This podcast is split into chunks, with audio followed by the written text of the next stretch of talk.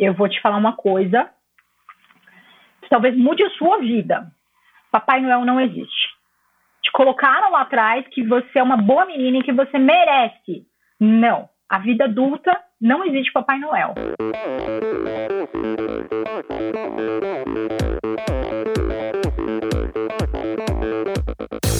Hi, this is Brett Sutton. Eu sou a Vivi Faveri. Olá, aqui é o Emerson Zerben. Sou o Nicolas Sester. Aqui quem fala é Vitória Lopes. Aqui é o Thiago Drius. E esse, esse é o Endorfina Podcast. Podcast. Good luck to all this season. Sou Michel Bogli e aqui no Endorfina Podcast você conhece as histórias e opiniões de triatletas, corredores, nadadores e ciclistas, profissionais e amadores.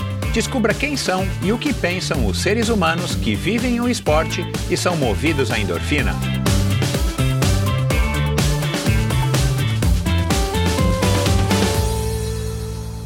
Olá, seja bem-vindo a mais um episódio do Endorfina Podcast. Esse e todos os episódios são editados pela produtora Pulsante e o Endorfina agora é gravado no estúdio aqui em São Paulo, no bairro do Itaim. Se você quer gravar um podcast, se você já tem um podcast, quer melhorar a qualidade do seu, se você quer começar um podcast, se você quer gravar lives, webinars, o que quer que seja que exija qualidade de som e áudio profissional, procure o estúdio arroba estudioh.br, estudio com H no final, ponto .br, e mande uma DM para você se informar a respeito dos preços e condições desse estúdio de primeira qualidade no coração do Itaim.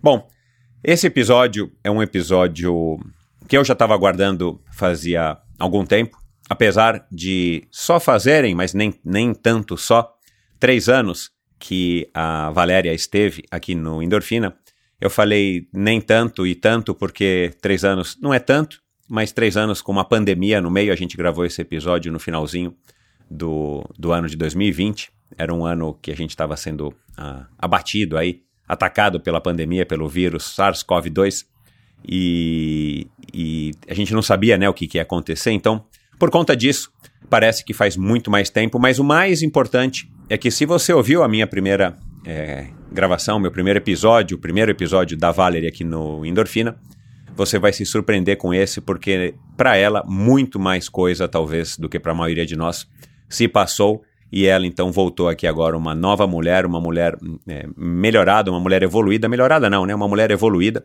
Ela já era ótima, mas uma mulher evoluída, uma mulher que é fantástica, uma mulher com uma energia incrível, depois dessa conversa, eu acho que até disse isso no final, né? Já dá vontade de sair correndo e produzindo, correndo no, no sentido figurativo e met, né, metafórico e, e, no sentido literal, porque ela, é ela transparece, ela deixa transbordar uma energia gigantesca. E foi isso que a gente conversou e que você vai perceber aqui hoje. É, a gente falou de diversos temas, aliás, a gente nem falou tanto da corrida em si, mas claro que falamos um pouco da corrida, ela que agora é uma corredora sub-3 na maratona, mas uma corredora que está é, já se preparando para a nova fase da vida dela.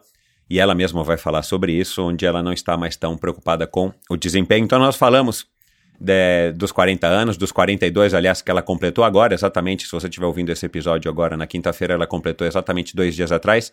E a gente gravou esse episódio dez dias antes da, dela completar os 42 anos. A gente falou dos aprendizados, né, dessa nova fase de vida dela, desses últimos três anos.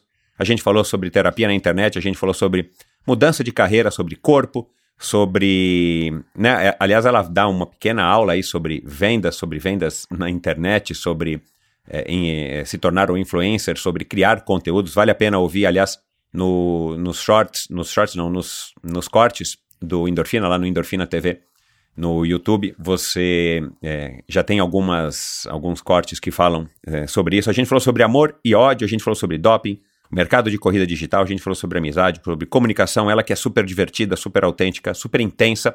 Vocês vão perceber aí que ela fala um absurdo e foi ótimo então, porque é assim que a gente gosta, né, de ouvir histórias, né? Afinal de contas, quem é que não gosta de uma boa história? E essa história da Valerie é de fato uma excelente história que nos inspira e traz bastante reflexão e, claro, sempre empolgação. Então, muito obrigado a Valéria, a Valerie Melo, muito obrigado Eduardo Suzuki, que cedeu tanto tempo da sua sócia, parceira de vida e co-apresentadora também de um podcast, ela que agora também apresenta um podcast Tênis Certo. E no final do, quer dizer, no post de hoje lá no endorfinabr.com, lá no meu site, você vai encontrar links para todos os canais e, e, e, enfim, notícias, matérias e que eu, que eu vasculhei aqui para aumentar e uh, engrandecer a experiência que você pode ter com a Valerie. Se você não a conhece, se você não a conhece, talvez seja melhor você ouvir o primeiro episódio. Então, para aqui agora, vai lá, ouve o primeiro episódio, porque esse episódio é uma continuação. A gente não fala do primeiro, mas é importante, se você não a conhece, você ouvir o primeiro episódio para que você tenha um contexto sobre quem é a Valéria e como é que ela está hoje, como é que ela, tá, ela esteve nesses últimos três anos. Agora, então, já nesse exato momento, uma mulher de 42 anos, super madura, bem casada, super bem resolvida profissionalmente, mas que também não deixa de ter as suas dúvidas, as suas inseguranças e as suas incertezas. Então, é uma mulher incrível. Muito obrigado pela sua audiência, se você já ouviu o episódio número 1. Um. E vamos então aqui agora para essa segunda aparição, a segunda presença da Valéria Mello. Ela que tem o episódio mais ouvido de endorfina até hoje, nesses seis anos e, e dois meses. Ela que tem o episódio mais ouvido até hoje. Quem sabe agora esse vai ser o segundo, ou quem sabe esse passará a ser o primeiro episódio mais ouvido da Valéria. E antes de seguir para o episódio, de novo agradecer a todo mundo que está ouvindo Endorfina. Se você curte esse projeto, siga lá no, no Instagram, EndorfinaBR, porque você vai estar tá não somente ajudando a mim, mas vai estar tá vendo fotos e conteúdos super interessantes a respeito de cada um dos convidados que eu recebo semanalmente. E siga o Endorfina nesse agregador de podcast. Se você estiver ouvindo aqui agora o Endorfina num agregador de podcast, clica lá no botãozinho de mais, no botãozinho de seguir, de adicionar, porque também você vai estar tá ajudando não somente o Endorfina, mas a outras pessoas a estarem descobrindo o conteúdo do Endorfina se tiverem mais ou menos o mesmo hábito de consumo que você. Então, aí essas pessoas vão ser recomendadas a ouvir o Endorfina. E dê um alô para Valerie, eu falei aqui no final do episódio, vou falar aqui agora. Dê um alô para ela dizendo o que, que vocês acharam dessa nossa conversa, o que, que vocês acharam do que, que vocês ouviram aqui no Endorfina, porque eu tenho certeza de que ela vai adorar. Ela é sempre uma pessoa muito simpática, muito atenciosa.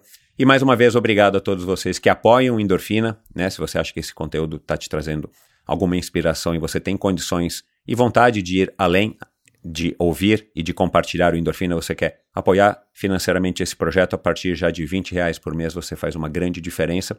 O Endorfina vem dizendo isso, o Endorfina depende dos patrocinadores, dos patrocinadores desse episódio, né, como a Pink Chicks, por exemplo, e dos apoiadores do Endorfina. Então, a sua ajuda e toda ajuda é muito bem-vinda. Às vezes 20 reais não é nada para você, mas somado aos 20 reais de todo mundo que apoia o Endorfina, isso faz uma diferença aqui para mim e me ajuda e me inspira também a estar tá levando esse projeto a um outro patamar ou trazendo cada vez mais convidados como a Valerie, por exemplo.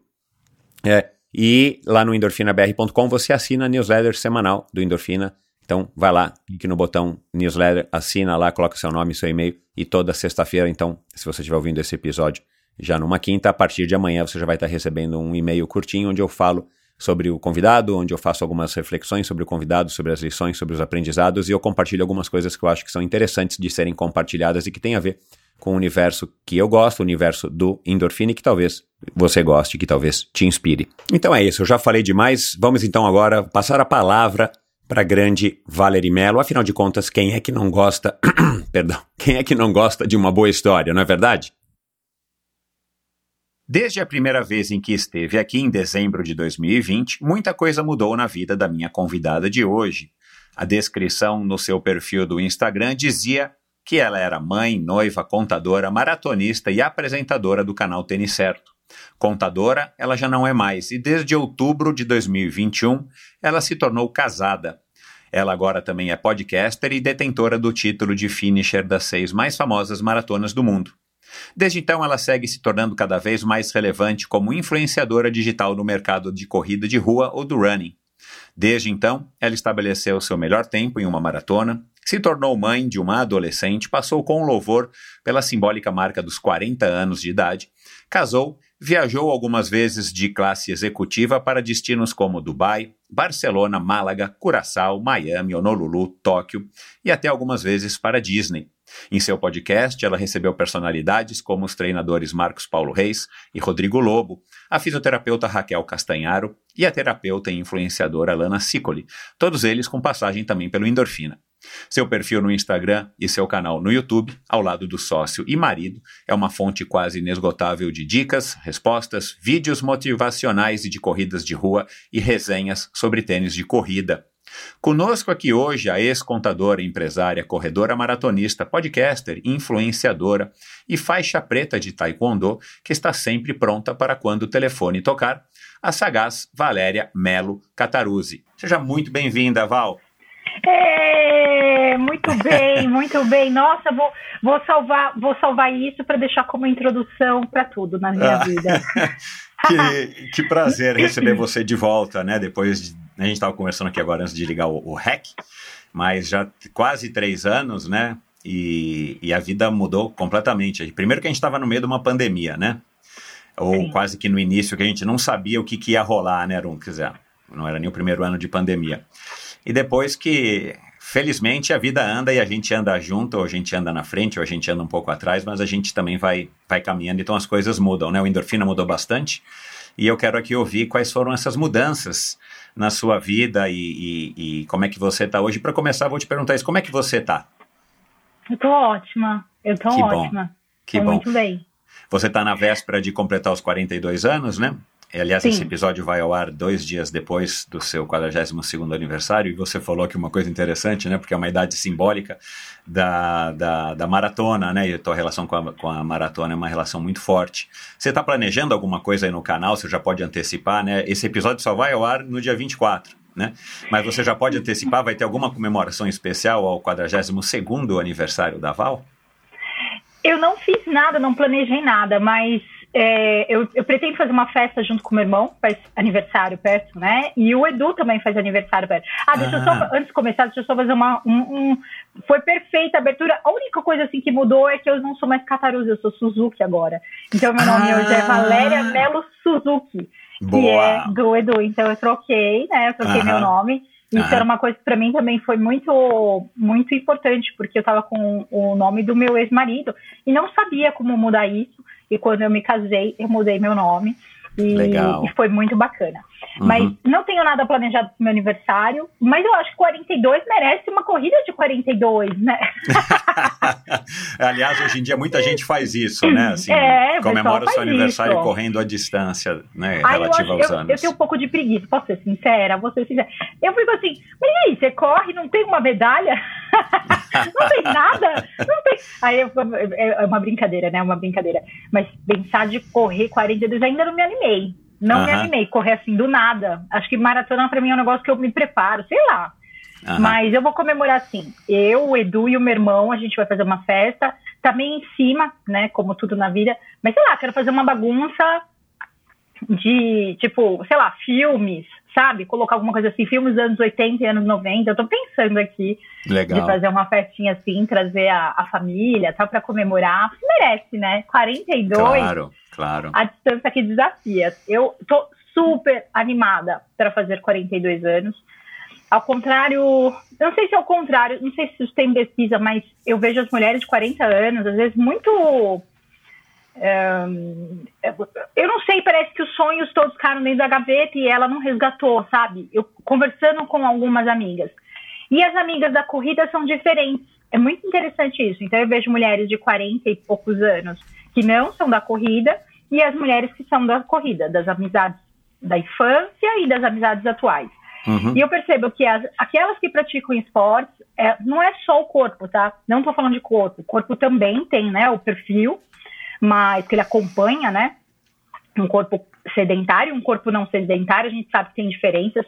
Mas a mente, a cabeça, né? De fazendo Claro. planos, fazendo planos de quero ir para Kona, quero ir para fazer todas as majors, quero correr a maratona de Porto Alegre. Então são desafios assim que exigem um planejamento, então a cabeça é muito boa, é, sabe? É um, um outro mood assim de, de intenção. Então, eu tô nessa fase, eu tô nessa fase de muito animada, a vida tá realmente tá só começando para mim, né? Então, eu tive a, oportunidade de ganhar uma segunda vida, então eu tô na mesma vida, né? Então as pessoas vezes falam, ah, queria mudar, tal. Eu mudei, né? Então, na mesma vida eu tive duas vidas. Tô animadíssima, que vem os 42 aí, empolgada. E aí, pessoal, tudo bem? Hoje eu tô falando aqui da Finlândia. E vocês sabem o que eu vim fazer aqui?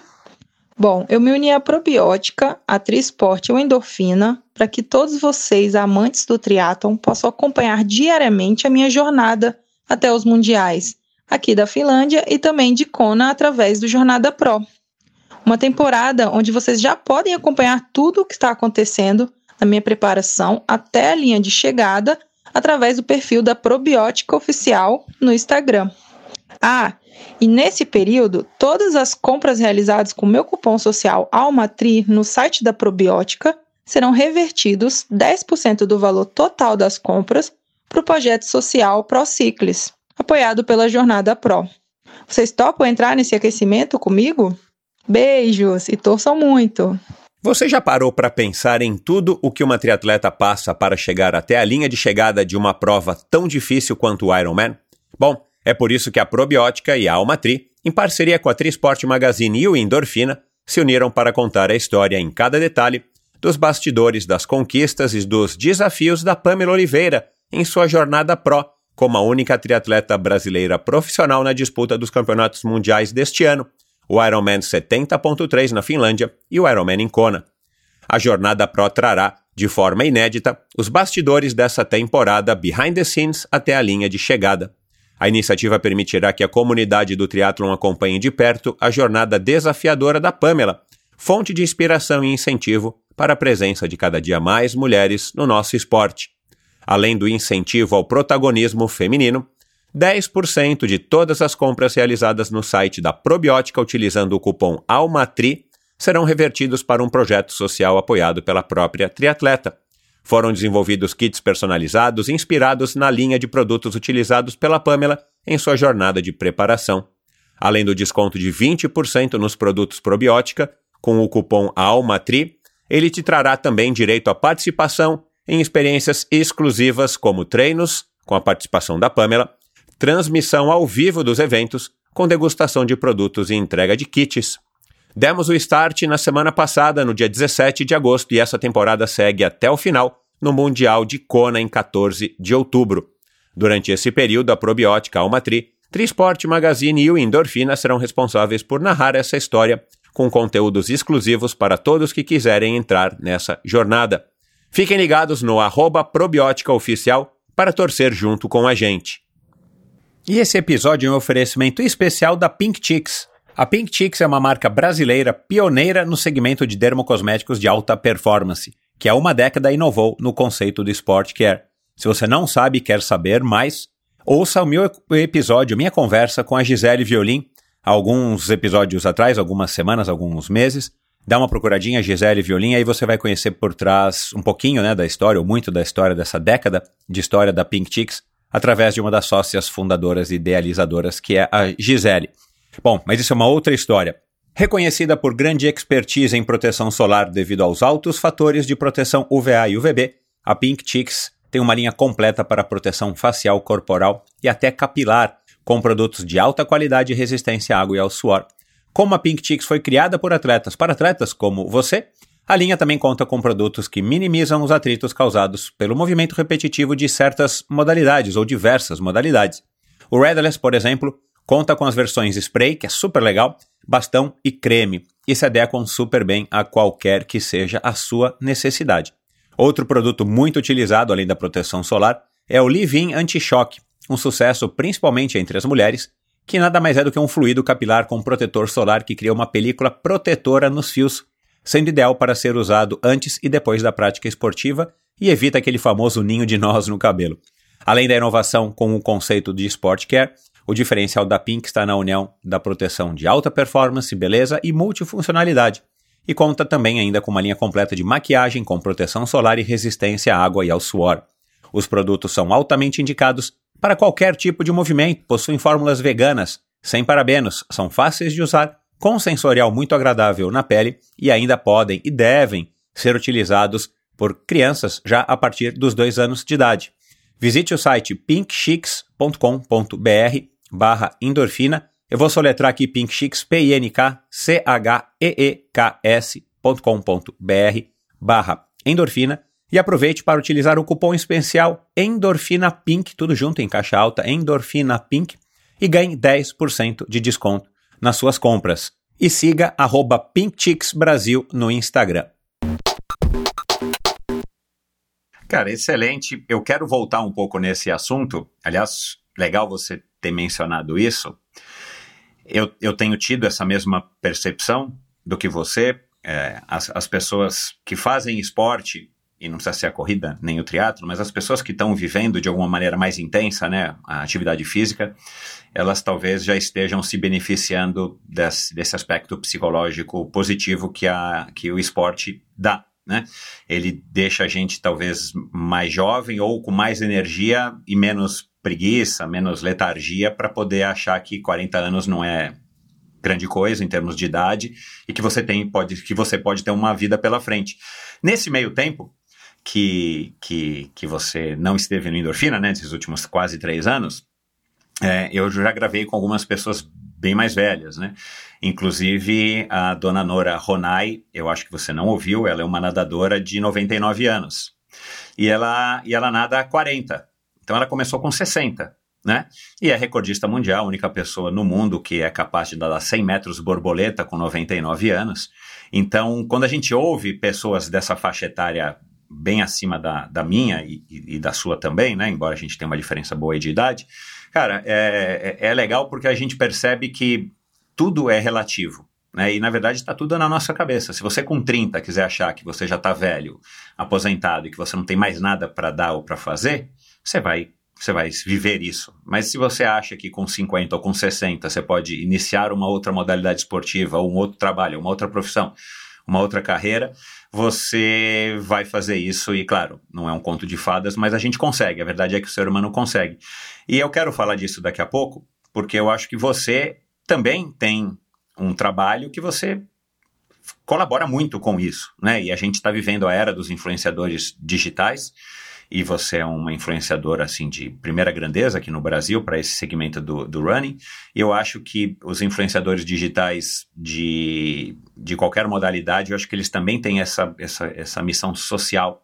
Mesmo que você não queira, mas você acaba tendo essa missão social. E já gravei com alguns e algumas também nesses últimos anos, e a gente percebe que é, é, tem gerado um efeito positivo muito legal das pessoas é, quererem se motivar e se motivarem, se reencontrarem ou se encontrarem, é, se espelhando nas atitudes de quem está é, tá aí do outro lado da telinha do celular, mostrando que é possível.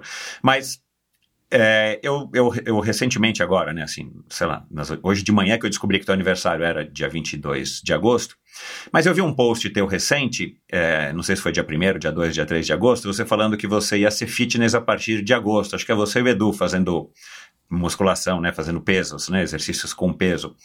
Quando a gente gravou lá atrás, a gente gravou acho que mais ou menos um mês antes de, de, de ir ao ar, então deve ter sido no finalzinho de novembro. Na época você ainda fazia muitos posts, você fazendo, acho que flexão, né? Você toda assim, não era um corpo tão associado a um corpo de corredor, né? Você era uma moça tipo, sei lá, como se fosse aquele corpo de academia, generalizando, né? É, e acho que até a gente falou sobre isso. Você deu uma, você se afastou um pouco disso ou você simplesmente parou de, de postar? e você agora está resolvendo voltar, tem a ver com os 42 anos de idade? Fala um pouco uhum. dessa fase fitness. Que engraçado você falar sobre isso, que alguns dias atrás eu postei um, uma imagem de, acho que de 2020 e uma atual, a mesma corredora, mesma postura, 2000, não, não era de 2020 não, era de não, 2017. Era é. Eu postei uma foto de 2017 e uma foto atual, 2023 são só 2 quilos de, de, assim, de, no peso, né? Uhum. Mas é, é, é, muito claro o quanto eu perdi de massa muscular, né? Assim, aquele, aquela coisa super tarada, né? Fortona, para um corpo muito mais leve, né? menos peso músculo, né? Uhum. E eu acho que tem muito a ver com as, as fases mesmo, né? Que eu vim, que eu, eu fui vivendo. E só para complementar, é, eu melhorei o meu ritmo na corrida. Muito. Isso foi uma coisa que o Marcos Paulo me falou. Ele falou: oh, você é muito maromba, você é muito, muita academia. Você precisa sair da academia e se você quer correr mais rápido, você precisa perder músculo, né? Porque esse músculo para corrida, ele não não tem eficiência. Exato, exato é. Ele é só um músculo para academia é importante, né? Para o corpo, para ter uh, curvas e tal, isso é muito legal. Mas para corrida, efetivamente, ele é só peso. Ele não, ele não, não significa que ele vai ser uh, força para você no, na corrida. E quando eu comecei a treinar com o Max Paulo, que foi para a maratona de Berlim, e eu depois teve esse tempo, né, de, de pandemia e tudo, e aí eu, eu fiz em 2022 a maratona de Barcelona, e eu consegui fazer o sub 3 que eu tanto queria, né? E isso, isso foi uma das coisas que, que eu peguei mais leve. Então eu não faço mais tanta musculação com o objetivo de deixar o corpo muito forte, mas eu faço uma musculação mais voltada para o fortalecimento com o objetivo de correr melhor. Uhum. Então, é, é, bem mais magrinha, né? Então eu sou o peso é menor, né, os quilos, e o músculo também, né, então essa parte de músculo, e, e realmente corri melhor. Ele falou, ele tinha razão, Marcos Paulo, como sempre, tem razão, né? tem razão. Isso funcionou muito para Vou falar para ele ouvir especificamente esse trecho aqui, que ele vai adorar. Sim, ele, a primeira conversa que a gente teve, ele falou, ó, pode parar, pode parar esses, esses agachamentos, esses negócios malucos que você faz. É, tira, tira tudo isso e foca na corrida, né? E na época eu também nadava, pedalava buscando uma performance na corrida, ele falou, não precisa, é, você quer correr melhor, corre, faz a especificidade, vai para a corrida, fica na corrida e deu muito certo, né? Eu só consegui fazer em 2022, então porque teve a pandemia, né? Então eu tive todo esse momento de preparo. Acho que a pandemia, não vou romantizar, mas teve muito esse, esse essa pausa, né? De, de não ter tantas provas. Então eu consegui treinar bem, sem me machucar, sem lesionar, e, e isso foi engatando quando eu fui para Barcelona, foi a primeira prova que eu realmente voltei eu já fui assim com tudo e aí veio o sub 3, né? Então teve isso também. Nesse, nesse período também eu consegui finalmente correr uma maratona abaixo de duas horas. Fiz duas horas e 55 e aí eu tatuei no meu braço eu vi, então. o, o 2 horas e 55 e coloquei uma frase de Steve Jobs que é Your time ah. is limited, seu tempo é limitado. Então, eu acho que grande parte do o, o que, que eu penso, Michel, eu, eu, eu vou fazer 42 anos agora. Se tudo der certo, eu vou viver muito bem até os 90. Então eu tenho pouco tempo de vida. Eu, eu vivi mais do que eu ainda vou viver. Então isso está muito claro para mim. Meu tempo é limitado. Quando o tempo é o que a gente tem de mais precioso. Você pode ter dinheiro, você pode ter carro, você pode ter tudo. Nada disso importa perto do tempo. Se você não tiver tempo, acabou. E então eu comecei a valorizar muito bem o meu tempo, muito bem. Valorizar, quando eu digo assim, é, é entender que vai ter fim. Até lá, eu tenho que viver muito bem. Então é isso. Eu, eu, colo eu faço o que eu gosto. Se eu não gostar, eu não faço. Eu não vou fazer. Então já aconteceu de eu, de eu, eu estava em, por exemplo, te dar um exemplo, eu estava em Austin e a gente foi jantar com um pessoal e a gente chegou num lugar e o cara começou a cantar. Era um bar vazio, tal. Eu pensei, ah, vamos, vamos ficar aqui. Eu falei, não vou ficar aqui. Eu não quero ficar aqui. Eu não gostei dessa música, não gostei desse lugar. Eu não quero. Eu, aí você fala, nossa, que chato. Não é, é que eu quero viver bons momentos. Eu falei, galera, vamos levantar e vamos ir para uma lanchonete bem legal? Vamos? Então vamos, então vamos. Então, assim, é você falar não para as coisas. E isso, para as pessoas, é até meio assim, nossa, que egoísmo. Gente, não é. É você viver aquilo que você quer viver. Eu entendo que muitas vezes no trabalho, por exemplo, você tem um trabalho muito ruim, com um chefe ruim, está vivendo um momento ruim. Mas se você tiver escolha, vai para outro lugar, começa a procurar outro emprego, come... sai da situação que não te dá, não te está agradando. Isso é. vale para tudo, casamento. Ah, mas é muito difícil sair. É, é difícil sair. É um casamento muito ruim, né? Não estou falando que é um casamento que você pode melhorar, mas uma situação muito ruim. Você tem que sair, as pessoas passam anos vivendo situações ruins só porque aquilo é confortável para elas, é conhecido para elas. É. E o desconhecido eh, fica, ai, mas e se eu sair? E se, e se você, e se for muito legal? E se for muito melhor? Você só vai saber se você for. Então, assim, eu tenho, eu acho que os 40 é muito esse momento, sabe? É muito assim, você fala, bom, eu tenho mais, tudo é certo, eu tenho mais 40 anos para viver. Como é que eu vou viver? Então, eu já venho passando por isso, né? E, e, de fato, nesses dois anos, vai, vamos colocar, esses dois anos que eu estou indo agora, eles são muito voltados para isso, para viver muito bem. Então, eu vivo o que eu quero, é, lógico, né? Vivo o que eu quero, assim, também não é tão. É, eu sei que é, em alguns momentos a gente tem que fazer o que tem que ser feito, Exato, né? É. A corrida, né? Não, é, não vamos romantizar. O que eu, eu, o que eu falo é assim, né? Na corrida, quero correr muito bem uma maratona.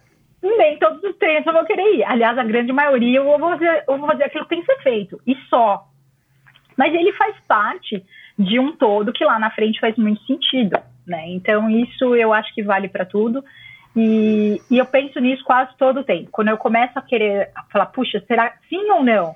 Eu falo, o que vai agregar na minha, na minha trajetória? O que, que isso vai trazer de muito bom? E que é algo que eu quero viver. Então, uhum. pronto. Uhum. Basicamente é isso. É, bom, acabou, tá feito, né? 20 minutos tá a gente resolveu tudo aqui, porque você, é sinte, você, você, você, sintetizou aqui um, um, um, aprendizado que muita gente não tem o privilégio de, de, de saber disso, né? Você é, já está com isso, né? Pelo que você diz aí, pelo menos nos últimos, nos últimos anos.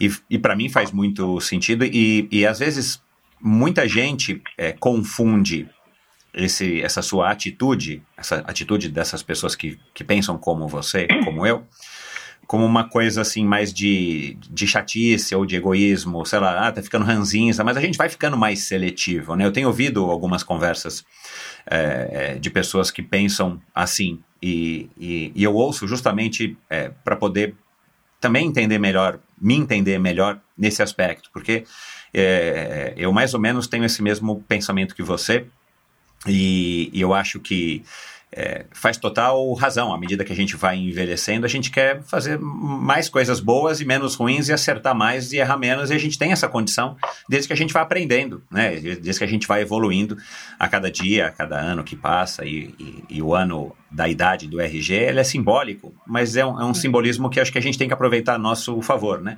Que quando a gente é, tiver um ano a mais, que a gente seja um pouquinho melhor, mais evoluído do que a gente está aqui hoje, né? Na nossa idade. É, e você falou do Steve Jobs, eu peguei aqui no teu Instagram, eu fui, eu fui de novo até o, o, o dezembro de 2020 no teu Instagram, e é bastante coisa, meu Deus do céu. É, eu estava ontem em casa com a minha filhinha pequena, ela não estava acreditando. Ela, toda hora que eu clicava num para ver o vídeo e tal, ela queria ver até o final, né? Curiosa e tal. E aí eu falei que eu ia gravar hoje com essa moça, que era uma amiga minha, super famosa e tal. Ela ficou, ai pai, que legal. É, e eu peguei uma frase que você colocou do Steve Jobs, que é você não consegue ligar os pontos olhando em frente, você apenas consegue conectá-los olhando para trás. E, e, eu ia né, é, tocar nessa frase aqui agora, mas acho que você já, te, já se antecipou, né? Você, o, o, você olhou para trás, está olhando para trás da sua vida, você é, se orgulha, você viveu o que você viveu. E quem quiser saber a, a, grande parte da tua trajetória, ou uma boa parte da tua trajetória, é só ouvir né, o nosso episódio lá de dezembro de 2020. Mas é, eu acho que isso dá uma sensação para gente, e eu tenho 10 anos a mais que você, de que a gente tem de fato uma história pregressa e eu acredito que você se orgulhe pelo que você falou, eu me orgulho da minha história, né, com todos os erros que a gente já cometeu, mas isso dá uma, dá, dá uma sensação especial é, e talvez confiança para que a gente possa encarar de frente os anos que vão vir com mais sabedoria, com mais aprendizado e acreditando e trabalhando, né, para que os anos sejam melhores e que nossa vida vá ficando cada vez melhor, ao invés daquelas vezes insegurança ou aquelas dúvidas ou aqueles, aquelas incertezas que a gente tem quando a gente tem 20, 25, até 30, né? Que é uma idade legal, dá vontade de voltar para os 30 por conta da, dos 30 anos, por conta da energia, por conta da, enfim, né, da, das fases que a gente vive quando a gente tem 30. Mas no meu caso aqui, nada como ter 50 e quase 54, que é o que eu tenho, e, e, e olhar para trás e me orgulhar do que eu já fiz e querer melhorar ainda mais o que, enfim, o que eu estou aprendendo para poder viver melhor. É, muito bacana.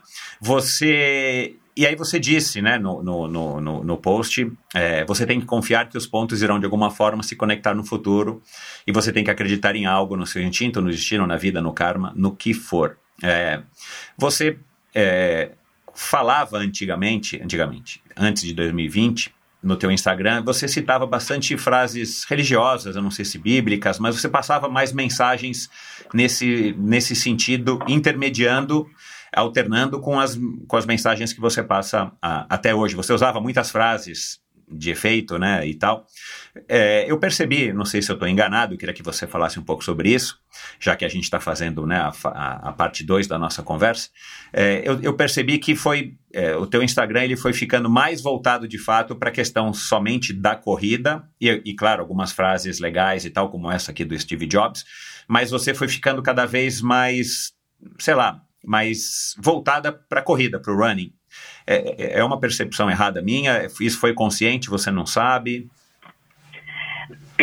Um, eu, eu, tive, eu, tô, eu tô na internet há bastante tempo, né? É. Então, eu comecei mesmo a postar em 2014. Uhum. Então, eu vou fazer nove anos de, de conteúdo digital.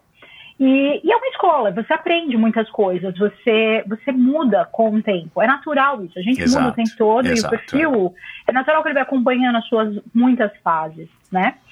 E, e eu realmente, eu mudei, eu, eu realmente era muito, muito pessoal, né? E, e, no momento em que eu tive a doença do meu marido e que ele faleceu, isso tudo foi muito difícil para mim, inclusive para aprender a lidar com, com, com o luto na internet, né? Como você lida com o luto na internet? Porque o que aconteceu? Muitas pessoas começaram a, a fazer, uh, fazer assim, como se fosse um, um, uma terapia, sabe? Então elas colocavam a dor dela, ah, eu perdi meu marido, eu perdi minha filha. Então eu percebi que aquilo estava ficando muito pesado para mim. E eu fiz terapia em 2000 e eu me casei em 2021 e foi um momento que meu marido, o Edu que era meu noivo, né? E isso tudo é incrível para mim, por isso que eu falo que eu vivi duas vidas, né? Eu, eu, fui, meu marido me pediu em casamento no Rio de Janeiro, foi lindo. Nosso casamento foi lindo. E eu queria dar a ele uma pessoa eh, tranquila, sabe? Com não essas feridas do luto não se fecham. A gente sempre vai ter um luto, vai ter uma, uma memória, mas você pode transformar isso, né? Com e eu descobri isso na terapia, porque eu não fazia terapia. Eu comecei a fazer terapia e eu cheguei lá falando assim: será que um dia essa dor, essa ferida vai fechar? E eu terminei as, as sessões falando: não fechou, mas acalmou, porque falar me ajudou. Então eu fazia muita terapia na internet. Eu entendi isso. Eu acabava indo para a internet colocando minhas dores. E aí eu recebia muito, muito retorno também do mesmo. A energia, né? Exato. Coloca a dor, a dor vem também. Você joga, volta na mesma intensidade. As pessoas se conectam com isso. Quem tá muito bem não quer ver, e quem tá meio na bad vai, vai conectar com isso. E, e aí eu comecei a perceber que eu precisava falar sobre isso com um profissional. E para quê? Para poder me casar tranquila. Porque eu sempre falava da dor. E eu não falava para ninguém, mas eu sempre chorava. Todos os dias eu chorava. Todos os dias eu chorava de tristeza, né? Então, é, todos os dias eu tinha um momento que eu parava, lembrava e chorava. Parava, lembrava e chorava. E isso estava começando a, a, me incomodar. Não, a, a, mim não, porque quando você está vivendo aquilo, você está tão assim exato, que você é, nem é enxerga. a tua vida, exato. É. é. e aí ele me deu estoque. Ele falou, você já parou para pensar que todos os dias você fala sobre isso? Todos os dias você fala sobre Edu, todos os dias você fala sobre a sua dor. Não reclamando, mas assim, tem pessoas certas para a gente falar. Se a gente fala tudo disso com um amigo, enche o saco. Você fala tudo disso com. Não é. Eu, eu sei, assim, enche o saco é, resumindo, né? Cansa. É. Chega uma hora que fala assim, cansa, vamos é. mudar, vamos viver uma coisa nova. É. Eu fiz terapia, isso fluiu. E eu comecei a conseguir falar sobre outros assuntos, não necessariamente ligados ao luto. Não, eu ainda tenho pessoas que me mandam mensagem, tem pessoas que às vezes mandam mensagens assim muito íntimas mesmo, e aí eu falo, olha, procura ajuda ah, eu tô nessa depressão, eu tô nisso aqui, você conseguiu sair? Eu falei, eu consegui, porque eu procurei ajuda. Procura terapia, procura ajuda, eh, eh, procura os profissionais que eles vão te ajudar nesse processo. E aí, isso foi mudando, isso foi mudando. E uma coisa interessante que em dezembro de 2020, eu ainda não tinha, eu ainda estava com a contabilidade e com o. Exato, e eu fui é. migrando, é. eu fui fazendo esse processo para sair, né? E, e foi ótimo, né? Então, assim, quando e isso é uma coisa que eu falo para as pessoas. Quando você bota, coloca 100% de, de você em qualquer projeto, vai dar certo. Ai, será? Não, não, escuta o que eu tô te falando. 100% do, do seu melhor não tem como dar errado. Não tem. Só que você tem que colocar 100% do seu melhor. E, e, eu entrei no tênis certo no contrato em março de 2021 muito com medo mesmo, sabe? Aí agora, né? Mas, de novo, eu fui, eu, eu me preparei durante dois anos para fazer essa, essa, esse, essa mudança, né? É, migrar para uma carreira diferente, né? Então foram dois anos no processo de mudança e quando aquilo me, me, sim, me estava muito confortável no sentido de já ter trabalhos, né? eu já tinha trabalhos ali acontecendo. Então foi só, pum, sair de um contrato para o outro. E é, essa, essa data é muito significativa para mim, março de 2021, porque foi assim, era isso e fez, tum, subiu. Do nada, assim, sabe? Do nada não, né? Tem, é que eu botei, coloquei 100% da minha força e da minha energia nisso. Uhum. Eu também terminei o nosso podcast falando sobre pedir, trabalhar e receber. É. E foi isso. Eu pedi, eu trabalhei e eu recebi. Então, no momento que eu entrei, aquilo fluiu e, e foi e foi se solidificando, foi acontecendo, né? E hoje o Tênis Certo, ele uh, hoje é uma empresa que está constituída, né? Uma empresa que realmente existe, existe o Tênis Certo. A gente tem 14 pessoas trabalhando com a gente, alguns no Uau. escritório, outros fora, fazendo outros serviços, né? De edição e tal, porque você precisa de pessoas. Exato, Isso é uma coisa é. que a gente percebeu. É, eu ainda não cheguei no modelo que eu quero, eu ainda estou me descobrindo, eu ainda, eu tô com várias ideias novas, eu tô com várias coisas assim. Uma das coisas que eu vou assumir é o meu lado 42 anos. E talvez as pessoas já tenham percebido, eu não mostro muito mais meu corpo, né? Antes eu mostrava, né, o corpo com roupas e tal. E não que eu tenha vergonha, muito pelo contrário, eu não tenho. É, não acho que, que uma mulher de 50 anos, por exemplo, não possa postar uma foto de biquíni, 60, sei lá, não é isso mas eu não me sinto mais confortável. Eu, Valéria, não me sinto. Eu não vejo problema com os outros, tá? Deixa isso bem claro. Porque às vezes você fala, ai, não, eu não me sinto tão confortável. É, por conta de realmente eu, eu comecei a dar prioridades para outras coisas e o, o, corpo, aquele corpo que eu acho bonito, que é muito forte, eu não tenho mais. Então, assim, eu não acho que eu é, mudaram sabe? Mudaram as, as estações. Então eu, eu penso de não, forma... E tudo bem, né? Porque é, se você estiver feliz com isso, o grande problema de mostrar o corpo ou não, de postar isso ou aquilo, de falar aquilo ou aquilo outro, é você fazer é, de uma maneira não natural, você fazer aquilo forçadamente, né? Se você estivesse fazendo abdominal, pranchinha, não sei o que, só para tirar a foto, para mostrar o teu abdômen, e não era uma coisa que você quisesse fazer, isso é. já está te violentando de alguma é maneira. Isso, Exato, é o forçar, é, é o forçar. É. Aquilo, aquilo para mim não, não faz muito mais sentido. Né? Uhum. E, um, e eu, eu comecei a, a virar mais, a, a focar mais para os produtos esportivos, então tênis e toda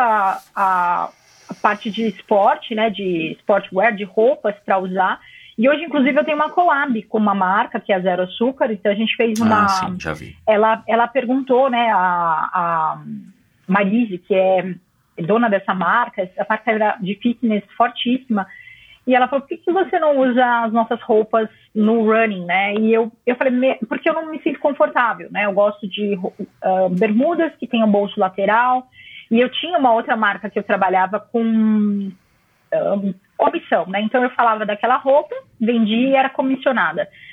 E, a, e ela falou: vamos fazer uma exclusividade, vamos fazer uma collab, você me dá todas as dicas do que você acha que tem que ter. Eu falei, bora, adoro fazer isso. Eu fiz isso com tênis também, a gente fez isso com o Olímpicos, no uhum. o Corre, Corre 1, Corre 2, Corre 3 e o Corre 4. A gente teve, eu, eu participei do processo de criação, adoro isso, adoro dar palpites, né? De, do, que, do que aquele produto pode ter para melhorar a eficiência no, no esporte. E ela sabia muito sobre tecido, sabe, né? Sabe muito sobre tecido, sabe muito sobre cores, porque ele já tem uma bagagem do, do fitness, né? E eu achava que isso faltava também na corrida. A gente tinha muito preto, preto, preto, preto. Cadê os coloridos, né? E, e lançamos a primeira coleção, foi um sucesso. E agora veio a segunda coleção, que é verão e com cor, né, aquela explosão de cor, bateu de ser junto com a Barbie, então veio muito rosa, azul, amarelo, cores, e deu muito certo.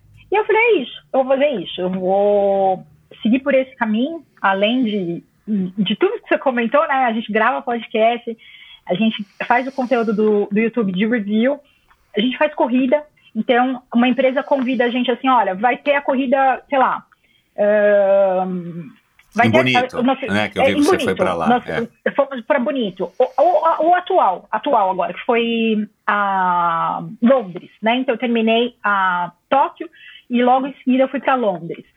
Antes de ir para Londres, a Adidas convidou para ir para Herzog para participar do evento que ia ter de Road to Records tal. Então a gente foi para lá, depois foi para Londres.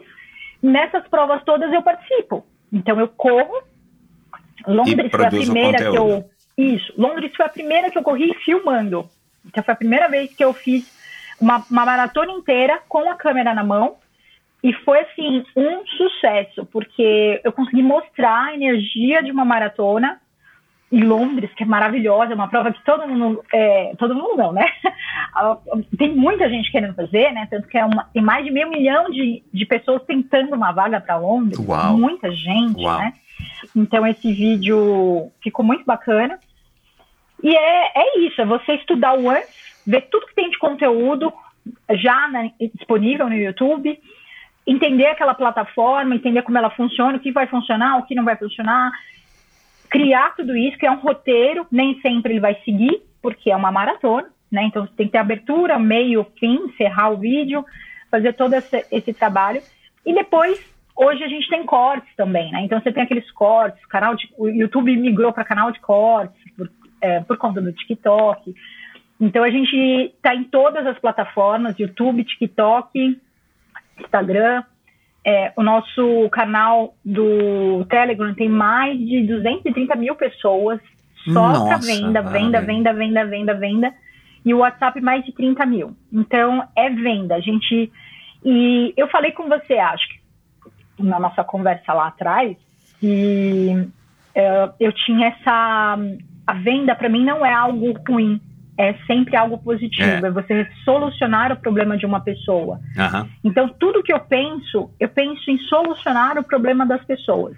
Eu gosto de escutar o que elas querem. Então, quando eu vou sugerir um tênis, eu preciso ter uma conversa com você. O que, que você quer? Eu você está iniciando? Você está com sobrepeso? Quais são os modelos hoje? Quanto que você quer pagar? 300 reais não é tão bom quanto os 600. O que, a gente pode fazer nesse, nesse, nesse meio do caminho? O que, que eu tenho hoje disponível de modelos de tênis que, de repente, tem um amortecimento que vai te atender para tornar a sua corrida confortável? Ah, não, Val, eu sou uma corredora que eu estou buscando performance. Estou indo para uma maratona, sempre usei ah, Nimbus e agora eu estou querendo comprar um tênis com placa. Que que eu- quais, quais modelos que você me diz? Sempre usei Ace. Será que eu vou para o Max Speed Sky? Ou será que eu vou para um Vaporfly? Então, assim, é essa conversa que... E aí eu tive que estudar, tive que aprender, né? Então, isso tudo hoje faz parte do meu dia a dia, porque eu estudo isso existe uma das coisas que eu- todos os dias eu recebo assim, sabe, Michel? Isso é uma coisa muito interessante. Todos os dias eu recebo mensagens de pessoas que querem ser patrocinadas. E a vida me ensinou muito, né? A nossa conversa lá atrás fala sobre isso. Eu tive que aprender muito a nadar. A água subiu e eu tive que aprender a nadar. Então, quando eu vou conversar com essas pessoas, eu falo assim: olha, eu vou te falar uma coisa que talvez mude a sua vida. Papai Noel não existe te colocaram lá atrás que você é uma boa menina e que você merece. Não. A vida adulta não existe Papai Noel. Só você ser boa. Ah, eu corro. Ah, eu corro bem, né? Esses dias um- uma, uma moça me mandou assim: Ah, eu corro bem, eu faço meia maratona para 1,31. Você percebe que 1,31 é legal, mas não é 1,19, não é 1,18, não é. Você imagina que um atleta profissional aqui no Brasil, fora é ainda os tempos são ainda melhores, né? Ela rala para fazer isso e ela às vezes não consegue patrocínio. Porque você precisa abrir a sua cabeça, você precisa olhar para a empresa entender que a Nike, vamos pegar a Nike. A Nike ela vende produtos esportivos. A Nike quer ter lucro. O que, que você pode fazer para a Nike, para a Nike ganhar mais?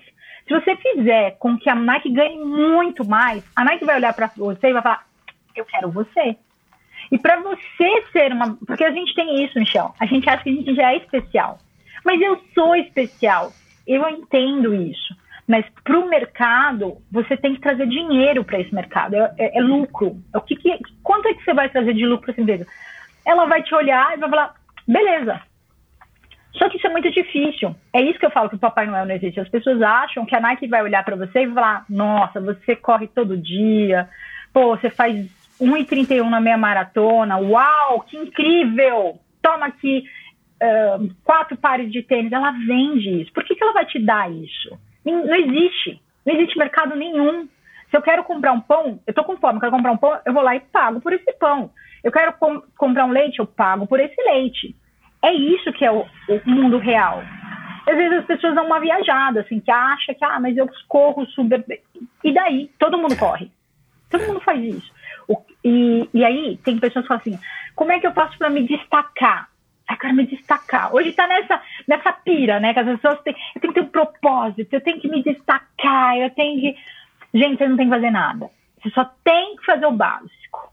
Qual que é o básico? Escutar o seu cliente e dar a ele o que ele quer. Simples assim. Vou te dar um exemplo. Eu, tô, eu tava reformando em Santos. Eu, eu comprei um apartamento. Eu tinha um apartamento em Santos, comprei um outro apartamento em Santos, que é esse que eu quero morar, e que eu quero me aposentar, e ele ficou do jeito que eu sonhei. Michel, o cara, eu paguei ele, eu fiz a besteira de pagar a marcenaria à vista. Fiz a besteira confiei, confiando em todo mundo, fui pagando, pagando, pagando, fui pagando. Ah, você me dá um desconto se eu fizer à vista, tal. Era uma pessoa que era indicação. O cara chegou em dezembro e não entregou a marcenaria e sumiu. Não me atendeu mais, sumiu, sumiu, sumiu. Eu fiquei com ódio da minha vida. Eu quero matar esse cara se eu pudesse, eu matava ele. E esse é um lado meu também ruim. eu sou muito extrema. Eu fico com ódio, eu tenho ódio, entendeu? Eu quero matar a pessoa. E aí, sabendo disso, eu falei assim: não vou. Eu queria até processar ele. Eu falei: não vou, senão isso vai ficar o resto da minha vida na minha cabeça. Eu falei: não vou. O cara não vai me devolver, já era. Próximo marceneiro. Você não tem noção o quanto é difícil arrumar alguém que faça um serviço bem feito em marcenaria, em Santos. Aí você procura um, procura outro, fala com um, fala com outro, outro não tem data, nanana.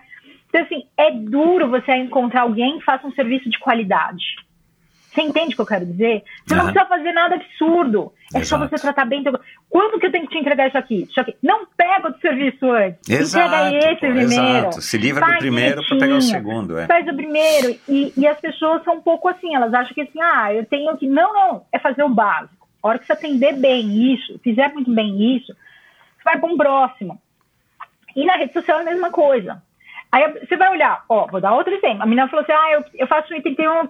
Eu olhei o perfil dela, não tem perfil de venda, não tem um perfil de, de, de querer querer seguir a pessoa, no sentido de falar, ah, tem um conteúdo, tenho isso. E isso é o quê? Hora de estudo. Você vai ter que sentar e tem muito conteúdo disponível na internet. Tem muito, muito conteúdo. É, é, isso é outra coisa que eu falo. As pessoas dizem, mas como que eu faço para? Gente, Google, olha ali, digita, procura, acha saídas. Vai procurando, vai estudando, vai, vai mudando, vai testando. Olha as métricas. O Instagram, hoje, ele é assim, maravilhoso. Na própria postagem, você coloca lá, insight, clica ali. Você olha lá, você vê se aquilo teve aviãozinho, se aquilo não teve aviãozinho, se alguém salvou, se alguém não salvou. Não adianta você ficar postando uma, uma selfie e achar que isso vai fazer, vai ser compartilhado.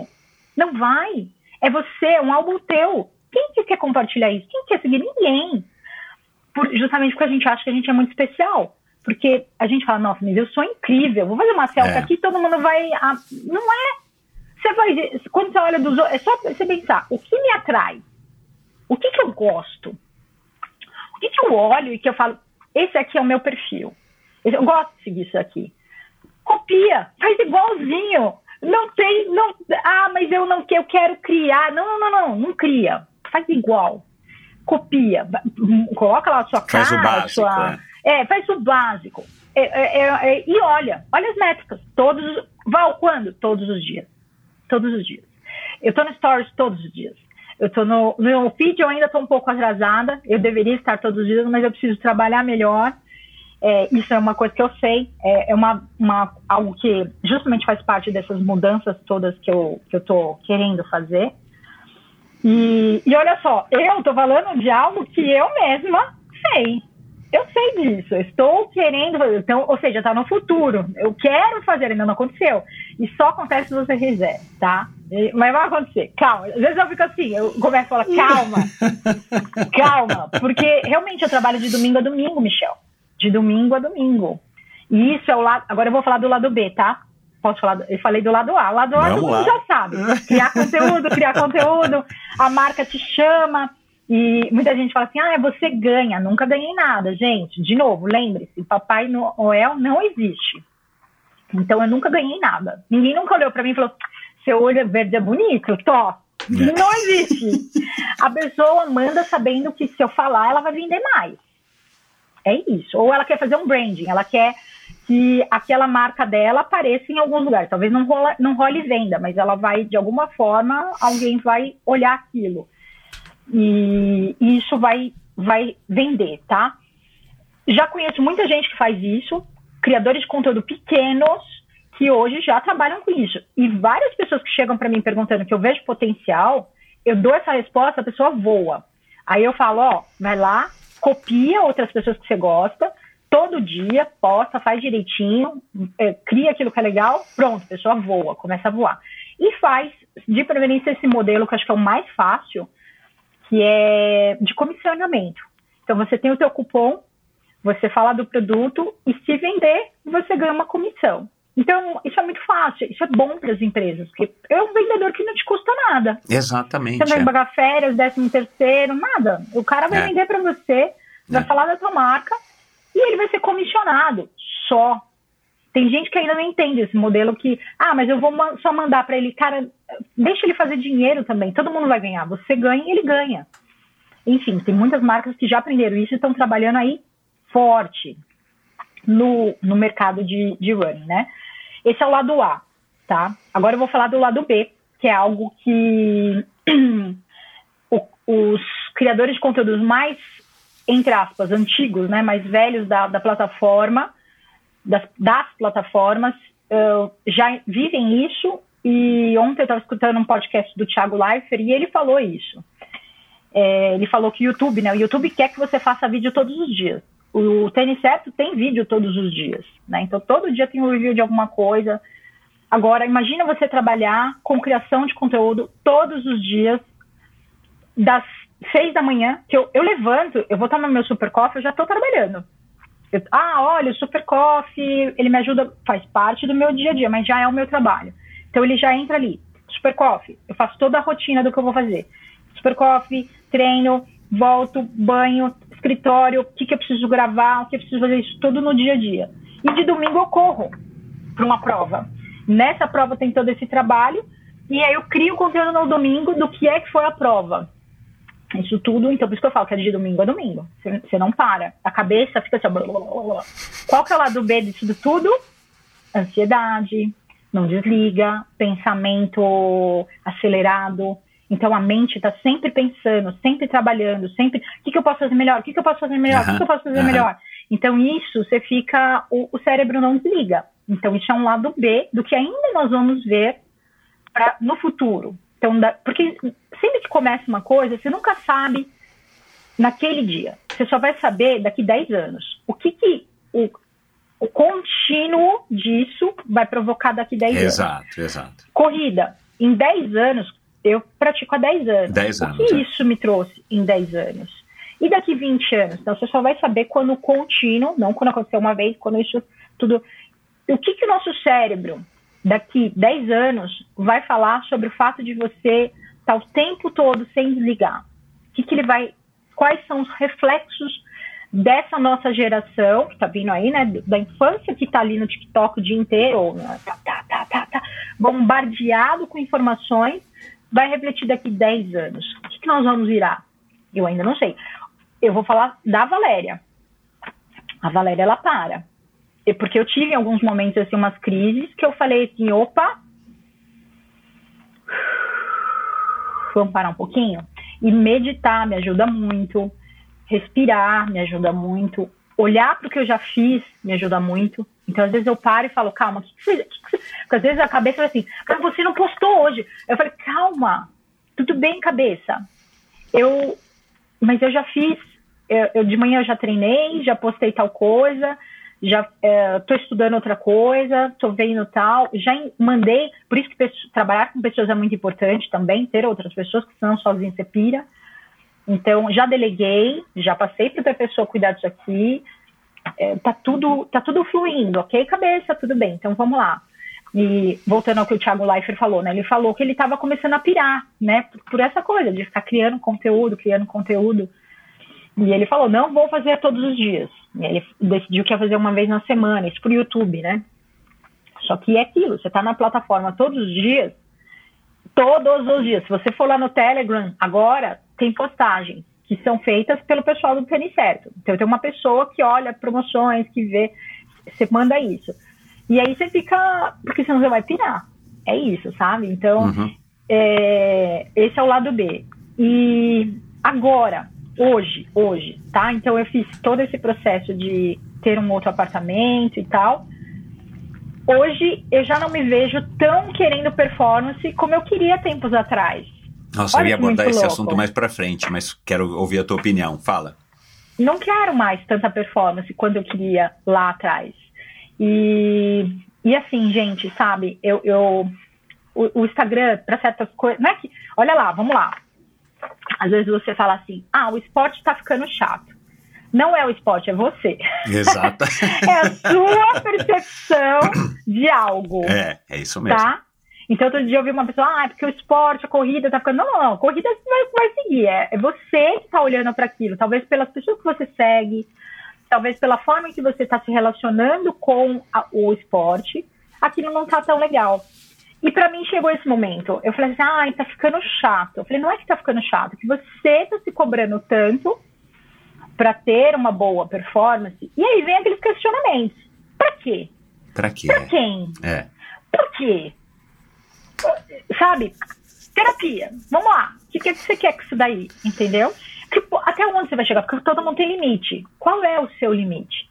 Então, por exemplo, eu não quero fazer mais maratona abaixo de de 2,55.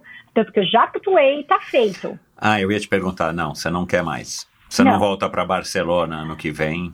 Se Não, pra acontecer, tentar, diga- não, pra tentar, assim, digo, Não, mas aquele não. negócio, eu vou treinar. Olha, quando eu terminei Barcelona, eu fiz um. O cara da prova chegou pra mim e falou assim: manda uma mensagem. Aí eu falei: Barcelona, a primeira e última. Eu, eu já disse ali que foi a primeira e última, nunca mais eu iria fazer aquilo. E o cara colocou isso no vídeo, o, o vídeo de acho que 2022. Aí eu "Ca- primeiro Ah, é? e nunca mais. Porque é, eu acho que tem coisas na vida, e o ser humano tem que entender isso.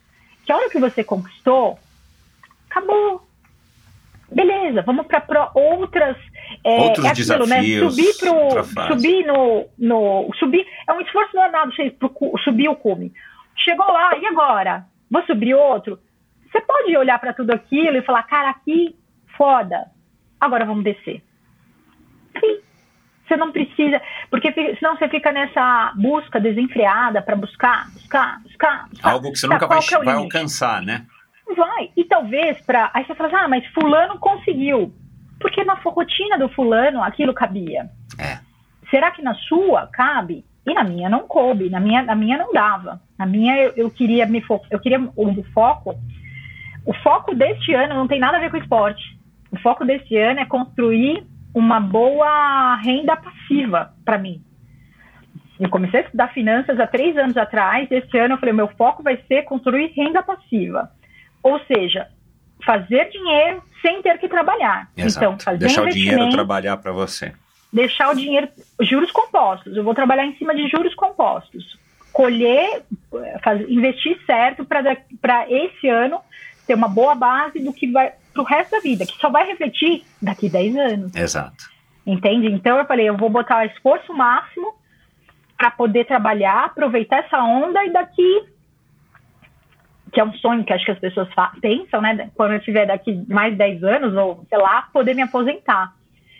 Mas eu não penso também muito nisso não, eu penso no agora, porque para mim a aposentadoria não é garantida. Eu não sei se eu tô viva amanhã. Não sei, mas vou trabalhar para isso, tá? E estou aqui fazendo esse trabalho. E equilibrar tudo isso não é fácil, Michel. Fazer, fazer esse equilíbrio de tudo isso não é fácil. No entanto, tudo que a vida me ensinou, e daí vem a frase do Steve Jobs, né? Você não consegue, não é olhando para frente, a hora que você olha para trás, você fala: ah, ah, então tudo isso aconteceu para que hoje eu tivesse esse pensamento e construísse essa, esses juros compostos. Então, para você ver, por que, que meu corpo hoje não está tão forte? Porque a energia está tá foco para o meu trabalho e para o crescimento lá, para poder fazer esse, esse. ficar tranquila não significa que, sei lá, quando eu tiver 50 anos, eu não vou falar assim, agora eu vou pro triatlo. Exatamente. E com 60 eu vou, eu vou pra Kona. exatamente, exatamente. É. Sabe? Porque é isso que, quando você abre a sua mente, é extremamente poderoso. Você começa a, a perceber que existem muitas oportunidades que você pode construir. E que elas dependem de olhar para a situação com realidade, realismo e, e trabalhar, não ficar na fantasia, né? Não ficar nessa de, ah, alguém vai me dar, alguém, ai, nossa, porque eu falava, né, ah, o telefone vai tocar. As pessoas acham que do nada Exato, alguém me ligava é. e falava assim, vamos lá. Só que, gente, era conteúdo todo dia. Todo dia. Eu falei com o Fernando Celani, que ele é um fotógrafo. Não sei se você já viu ele. Ele é. Ele é, o nome não me é vídeos- estranho. ele faz vídeos com ele olha isso que incrível ele faz ele tem uma ele, ele tem um eu não sei o nome do é uma rodinha que se movimenta eu não sei o nome disso Mas ele põe a câmera É um amarrada. Ah, tá. Ele ah, com- sim, sim, sim. É, eu não sei o nome disso celular. também. Mono, monoroda, sei lá como é que deve chama isso. alguma coisa assim É. é. um né e ele vai com o celular fazendo vídeos das pessoas É, ahn, correndo é. E eu falei assim: olha que incrível, Michel. Olha como assim. A vida preparou o Fernando. Eu falei isso pra ele. A vida te preparou pra você viver esse momento agora. Porque ele já ele tinha isso aí, ele já andava com isso daí. Ele já tinha feito circo. Ele é, ele é fotógrafo. Ele sabe fazer edição de vídeo muito boa. E aí ele chegou no momento da corrida filmando as pessoas correndo. Então ele faz vídeos para muitas marcas e para as pessoas também. Outro dia eu mesma comprei um Que vídeo legal. dele Que legal. de uma prova. Então ele falou: Ó, você vai pro Rio? Vou. Então já faz comigo aqui, que na hora eu te filmo e depois eu passo o vídeo editado para você. E ele faz não só para Val, ele faz para todas as pessoas que quiserem. Então ele tem lá um. Ele pode fazer para 30 pessoas. Não, monociclo, É, não sei como é que chama é isso. Acho que é monociclo. monociclo, é. Só É. que elétrico, né? Elétrico. Então, É. assim, faz as contas comigo. Eu paguei 400 e, sei lá, 50 por um vídeo, tá? Editado. Se ele fizer isso para 50 pessoas, faz as contas. Olha que os Ele caras não, ganham ele não filma você a corrida inteira, ele filma uma Não. parte. uma parte. Ele um faz momento, um, videozinho seu lá, um videoclipe. um videozinho. E Cara, ele que faz legal, não sabia para que existia isso. também. Sim. Então, é isso que eu falo para as pessoas. Eu falo, o que te impede de aprender a fazer um vídeo? Só que aí é aprender. O É. Fernando, ele já chegou pronto. Uhum. Você entende o que eu quero Uhum, falar? uhum. Quando a oportunidade, ele viu a oportunidade, ele atendeu o telefone, ele já estava pronto. Ele, ele já estava com aqueles skills todos, porque para você se movimentar, começa por. Se Eu, eu não consigo nem subir. Ele É. sabe fazer pirueta com aquele negócio. E aí ele tem um bom celular, ele entende muito de ângulo e de edição de vídeo. É, as pessoas querem ser influenciadoras, mas não entendem de foto. É. Estuda foto, estuda foto, estuda vídeo, estuda maneiras de, de produzir tudo isso, né? E, e outra coisa interessante, lá na- nessas provas, normalmente, tem muitos fotógrafos. Muitos fotógrafos. Mas poucas pessoas que enviam vídeos. E hoje, as plataformas querem vídeos. É. Você entende? Então é muito Cara, isso. legal, eu não Lo- sabia foto é disso. legal, mas vídeo é um negócio que. E aí, eu já vi um outro cara que chama Maicon. E ele- eu já pedi pra ele fazer um vídeo pra mim, quando eu fui numa prova, eu falei, ó, filma pra mim a, a prova tal, e ele foi. Só que ele vai de bicicleta. Ele sabe andar muito bem de bicicleta e ele vai com ah, o celular fazendo vídeos. Como é que vai ser isso no futuro? Eu não sei. Porque logo, logo eu acho que se alguém começar, muita gente andar de bike no percurso, Vão, as, vão as limitar, organizadoras é. vão falar assim, ó, não pode. Além do que, acaba ajudando atletas. Todo mundo que corre com alguém do lado corre melhor, né? Só Se arruma da altura. Você, vê aquela- você vê o fotógrafo, você acerta, né? Então eu acho que vai ter algumas mudanças sim, nessa, especificamente falando de corrida, né? Mas a criação de conteúdo em corrida é um negócio bárbaro, porque é real. É você sendo você atleta naquele momento, entende? Então, assim, é, é algo que é, é uma das coisas. Eu, eu vejo várias, tá? Eu podia falar, a gente podia passar o programa inteiro falando isso. Eu vejo tanta oportunidade. Eu vejo o tempo inteiro. Porque eu fui abrindo a minha cabeça. Eu quero enxergar, eu quero enxergar. Não, e você está vivendo isso sete dias por semana, praticamente 24 horas por dia, né? Então, é claro, Eu você, vejo. e você é inteligente e está atenta, né? Tô atenta. Então aí eu começo a ver oportunidades, oportunidades, oportunidades, oportunidades. E eu queria que as pessoas notassem também, porque isso é liberdade. Você enxergar isso e é, é, você conseguir gerar. é, é, é, eu vejo tanta coisa boa, porque você traz mais pessoas para o esporte, a pessoa se encanta com aquilo, fala, quero fazer isso. Você consegue vender mais, porque você vai trazendo mais pessoas. E sempre pensando, tudo isso movimenta algo muito maior, que são sonhos. As pessoas realizam sonhos. Ah, eu quero fazer isso, quero fazer aquilo. Ela faz através dessas, desses trabalhos todos. E é muito gostoso. Né? Hoje eu trabalho com o que eu amo. Eu sou apaixonada pelo que eu faço. Amo, amo, amo, amo, amo, amo. Adoro acordar de manhã e saber que, ai, delícia, vou fazer o que eu amo, sabe? Adoro, adoro. Lógico, lógico, óbvio que tem alguns momentos que são mais, como todo ser humano, já aconteceu de eu tá, não tá boa, né, é, com cólica, meio gripada, e fala, bom, tem que ir. Não vamos, é meu trabalho. Então vamos e vamos fazer bem feito. Isso é uma das coisas que eu me orgulho. Você nunca vai ver um vídeo meu ou um trabalho meu feito sem vontade, assim, sabe? Não treinei. Vou para uma prova, não treinei. Eu, por exemplo, nesse ano, eu tive Tóquio e Londres. Eu fui a melhor brasileira nas duas provas. Na maratona de Tóquio, que foi onde eu peguei a mandala, e a maratona de Londres. E isso não é para falar, ai, eu sou a melhor. É falar, eu fiz o meu melhor. Então, se você me contratar para fazer um trabalho, entenda, eu vou fazer o meu melhor.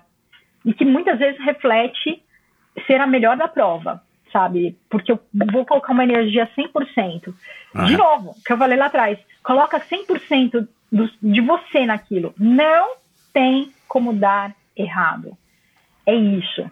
E realmente, eu, eu realmente vejo as pessoas muito. Não, eu acho que. Eu diria que a maioria, tá? A maioria das pessoas, infelizmente, não é. E eu tenho vontade de chacoalhar essas pessoas e falar assim: o teu tempo tá passando. Acorda! Acorda, o teu tempo tá passando. Não adianta você chegar com 70 anos e falar: putz, eu poderia ter feito, já foi. Já foi. E você vai morrer. Acorda, faz agora. Ah, mas eu tenho 40 anos. Dá tempo. Ah, mas eu tenho 50 anos. Dá tempo. Ah, eu tenho. Você, vai- você pretende morrer amanhã? Não. Então vai dar tempo. Então dá. Então vamos lá, vamos fazer, sabe? Isso para tudo. Eu acho mágico isso. Acho que Napoleão Hill tem um, um, um livro chamado Mais Esperto que o Diabo.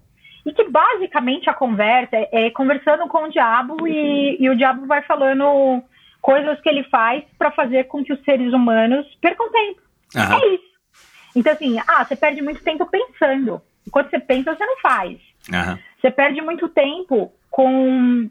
Olha, olha que muito louco. Criar conteúdo é, é se expor. E quando você se expõe, tem o lado A e o lado B. Lado A, é, as pessoas vão gostar. Lado B, as pessoas não vão gostar. Tem dois lados. E as pessoas não querem isso, elas só querem o lado A. Não existe. Você tem que ter o lado B. É, e eu, eu recentemente comecei a gravar podcast, que eu amo, eu amo conversar com pessoas, saber a história delas, amo. E ontem eu fiz a. Eu fui olhar num. Eu tava testando, né? Eu tava testando o nosso fone e eu cliquei em um vídeo que eu gravei com o Roy. E aí eu tava olhando os comentários e as pessoas assim, né? Tem muita gente, nossa, adorei, muito legal, pô, que da hora, não sei o quê. E aí veio um outro assim, a mina interrompe o cara toda hora. Nossa, ela é muito chata. Nossa, que é do informado. Nossa, e, e assim, né? E aí você tem que aprender a olhar pra isso e falar, tudo bem, ele não gosta de mim. Ok, ele não gosta, não gosta da minha voz, de repente ele tá escutando aquilo lá. E tem pessoas que não gostam de voz de mulher. Homem fala, fala, fala, fala, fala, fala. Mas se você colocar uma mulher ali, toda hora que ela entrar, aquilo irrita. É dele, é da pessoa. Isso, homens e mulheres, não é só. Ela não gosta de escutar uma voz feminina. E tudo bem.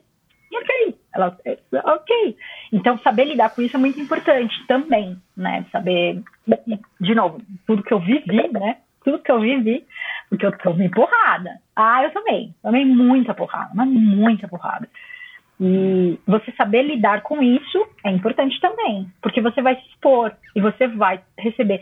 E talvez a maioria das pessoas não goste de se expor porque não querem tudo. ser criticados, não, né? querem, não querem ser, ser alvo de, é, do escrutínio é, e às outros. vezes ela critica muito as pessoas é. por dentro dela, né? Ela olha e, e fala, nossa, que coisa brega, que, como é que ela teve coragem de fazer coisa horrorosa? Então ela não se expõe porque ela, ela mesma critica muito, né? Então uhum.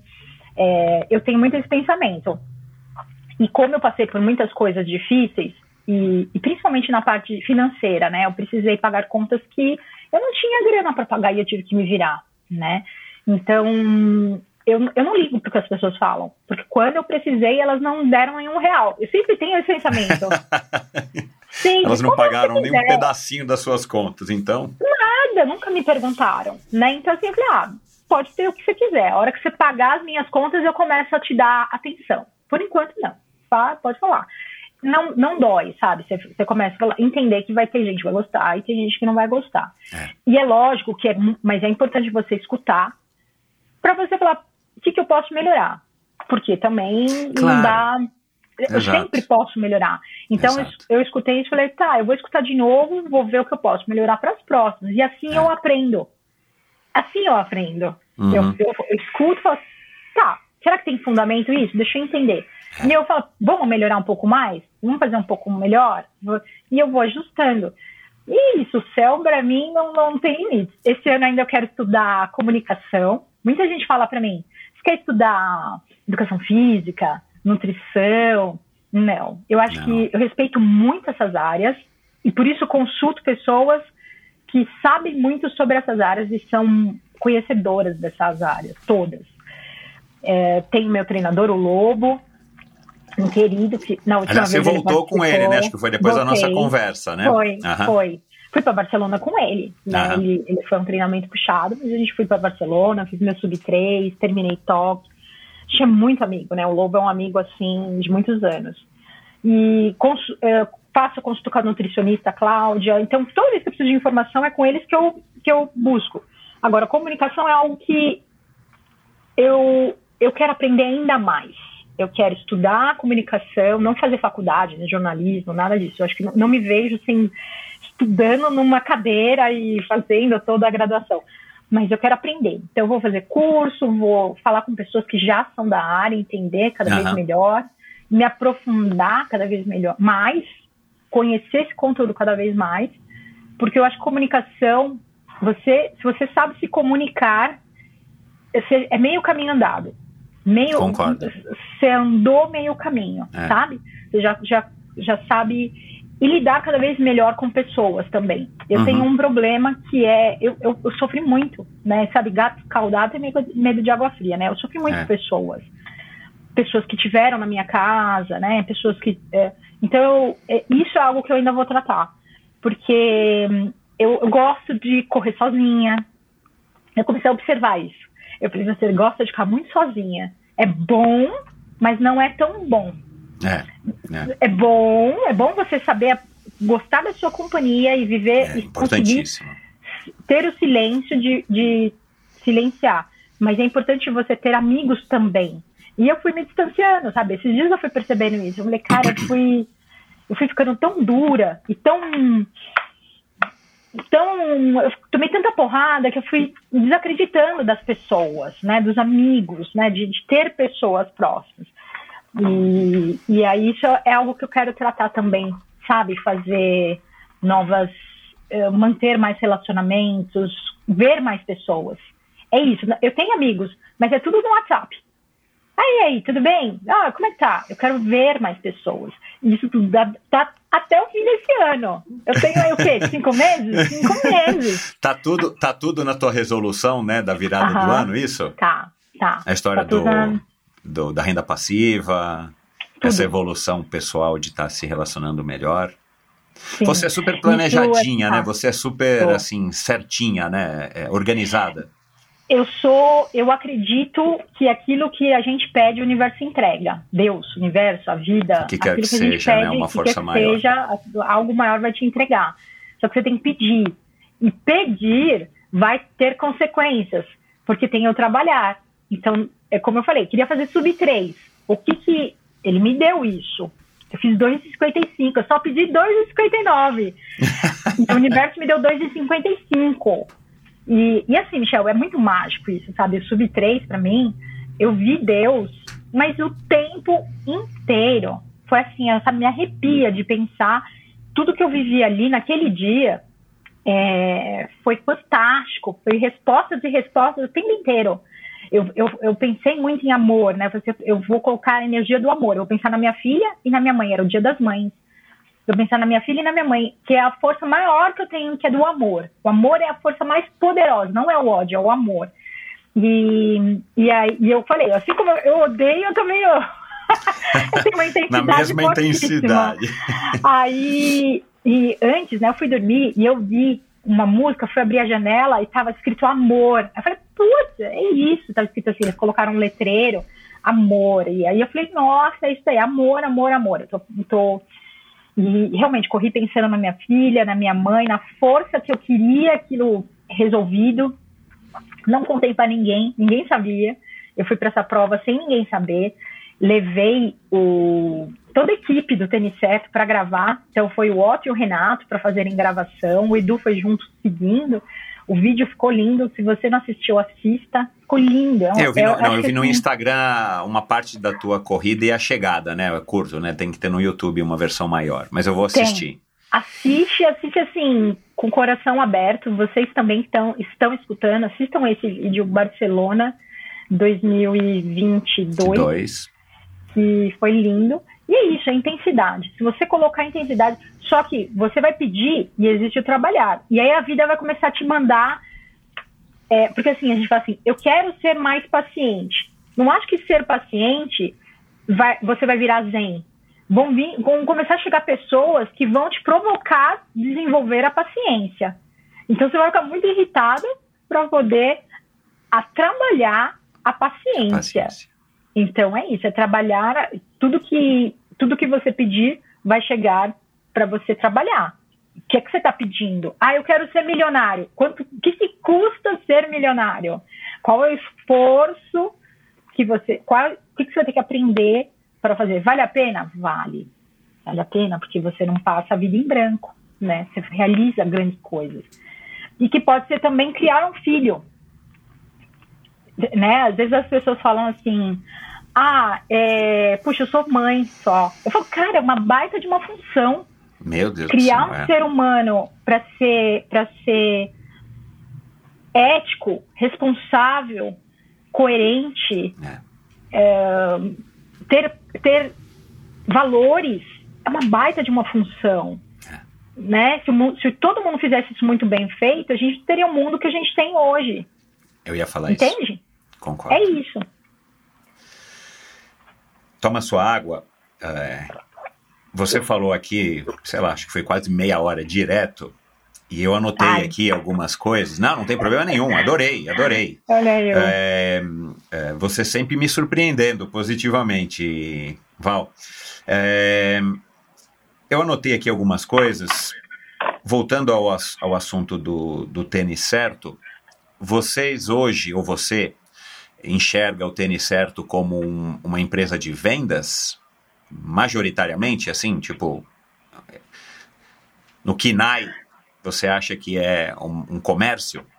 Não, é criação de conteúdo. O Tênis Certo, no, todo, toda a atividade dele é de gerar conteúdo para a internet. Mas para gerar venda. E É, não tô falando, não tô falando contabilmente, legalmente, Não, não, né, não, juridicamente, eu tô falando. é, a- o, o Edu- isso é o Edu, né? O Edu fala que desde o primeiro momento ele sempre pensou em monetizar, em fazer com que isso seja uma empresa que tenha monetização. Aham. Como que você faz para monetizar isso? Ele sempre teve esse pensamento lá atrás. Aham. Eu não tinha, e eu aprendi isso com ele. Eu fui aprendendo isso com ele. E, e sim, né? Como qualquer empresa, qualquer empresa. Sempre, isso é muito importante, gente. Se você abre qualquer negócio que não tem como objetivo é, fazer lucro, então você é uma ONG. Então você não é uma, uma pessoa jurídica de direito privado. Você vai fazer, você vai constituir uma ONG. Aham. E tudo bem também, Aham. mas entenda que você não vai ter remuneração sobre isso. Né? Então, hoje o Tênis Certo ele é um canal voltado para reviews e a gente tem um monte de coisas, né? Review, entretenimento, é, podcast, ah, eventos, criação. A gente faz esse trabalho também de criação de produtos, né? De consultoria. Aham. É, isso tudo faz parte do nosso, do nosso, da nossa força. Uhum. E, e eu acho que e a gente vai abrir cada vez mais.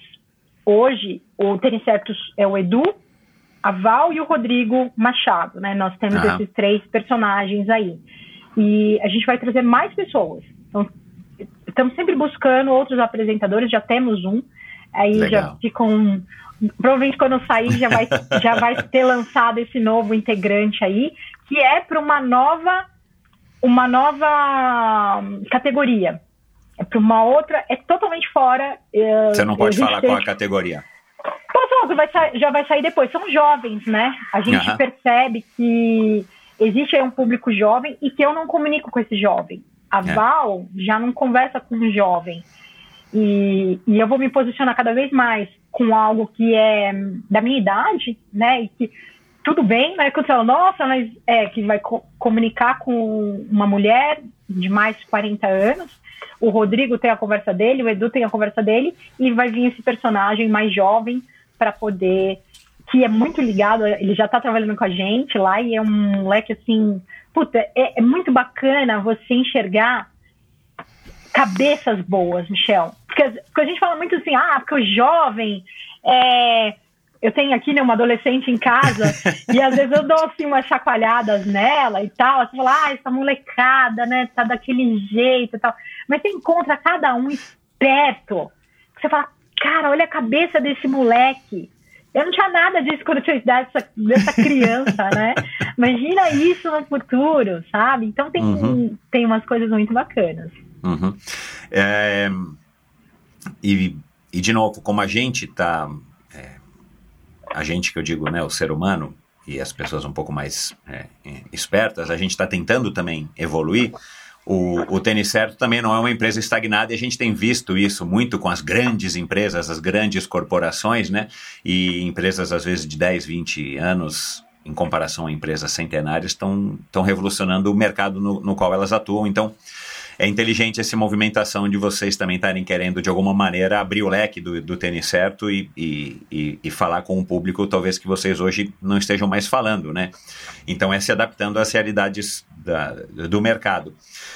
Um, eu vi num post você e o Edu na sede do Google, ou pelo menos era na frente de um logotipo enorme do G do Google, e vocês dis disseram, a legenda que vocês foram aprender alguma coisa ali.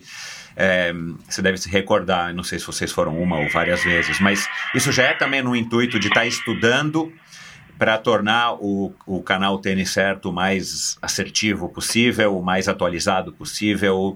Não é só, né, e eu gostei do que você falou aí no começo da, dessa explanação do Tênis Certo, que não é, é só acordar é, e filmar você tomando super coffee, filmar um pouco da tua corrida, fazer o corretivo lá com o Lobo e, e, e sentar para gravar um podcast e depois ir no final de semana e gravar uma corrida. Vocês estão estudando, vocês estão pensando no business como um negócio qualquer.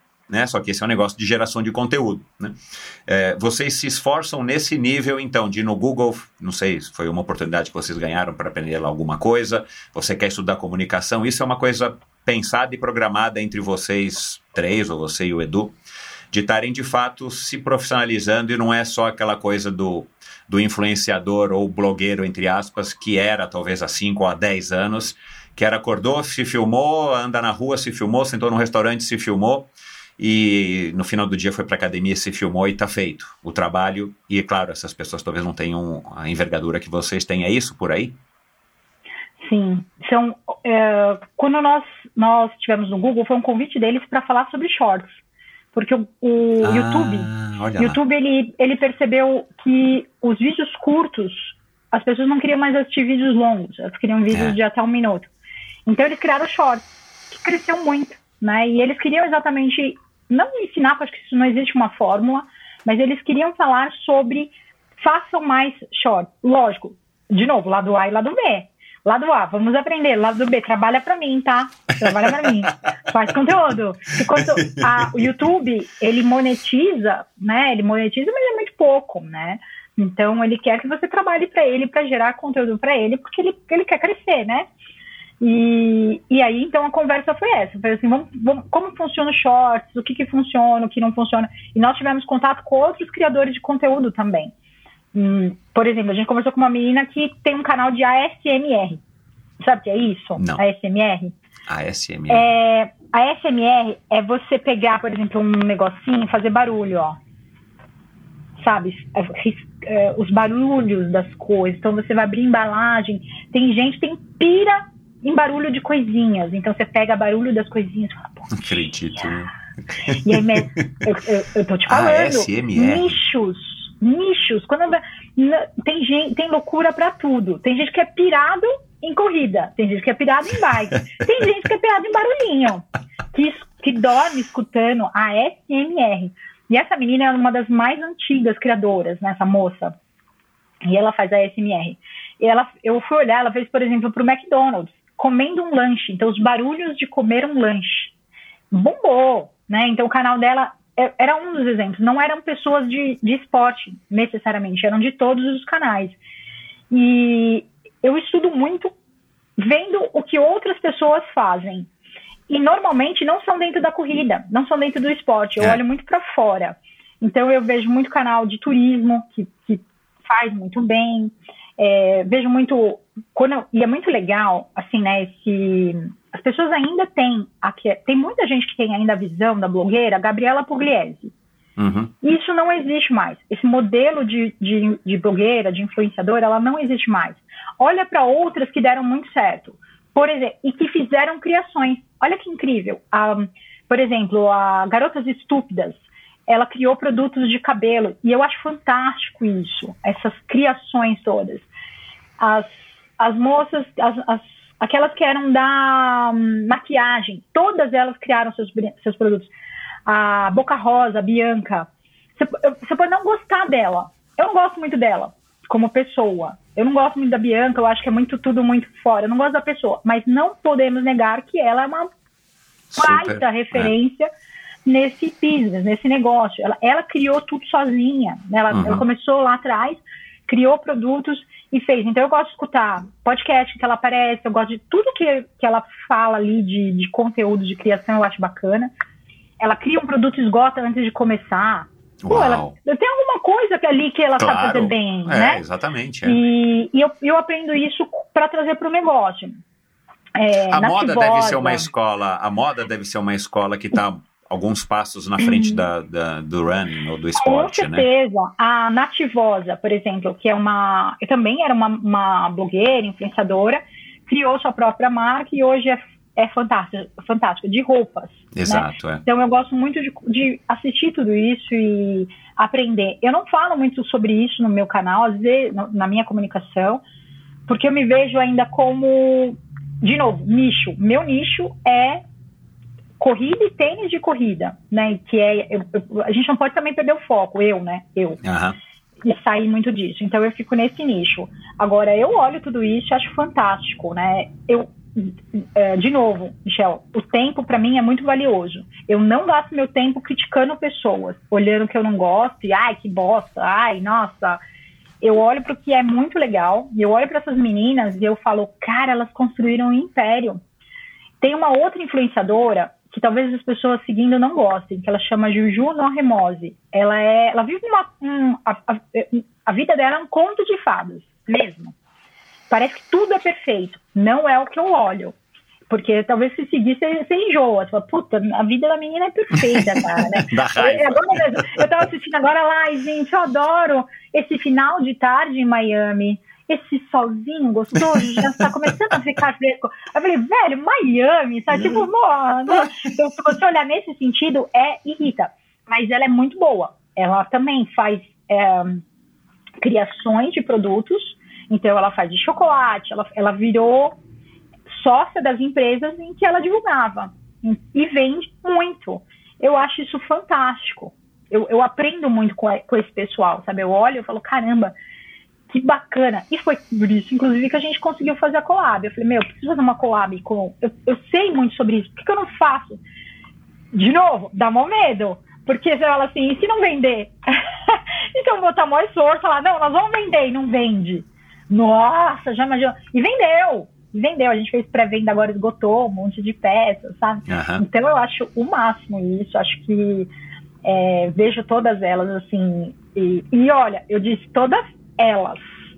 É poderosíssimo isso que eu tô falando, tá? Muito, Porque é um muito. mercado feminino fortíssimo que, que pode ser ampliado, né? Que Uhum. vai mudar muito, né? Quando, quando a gente. Muitas vezes a gente sai de casa. Você não precisa ir para o escritório trabalhar, você pode fazer dentro da tua casa.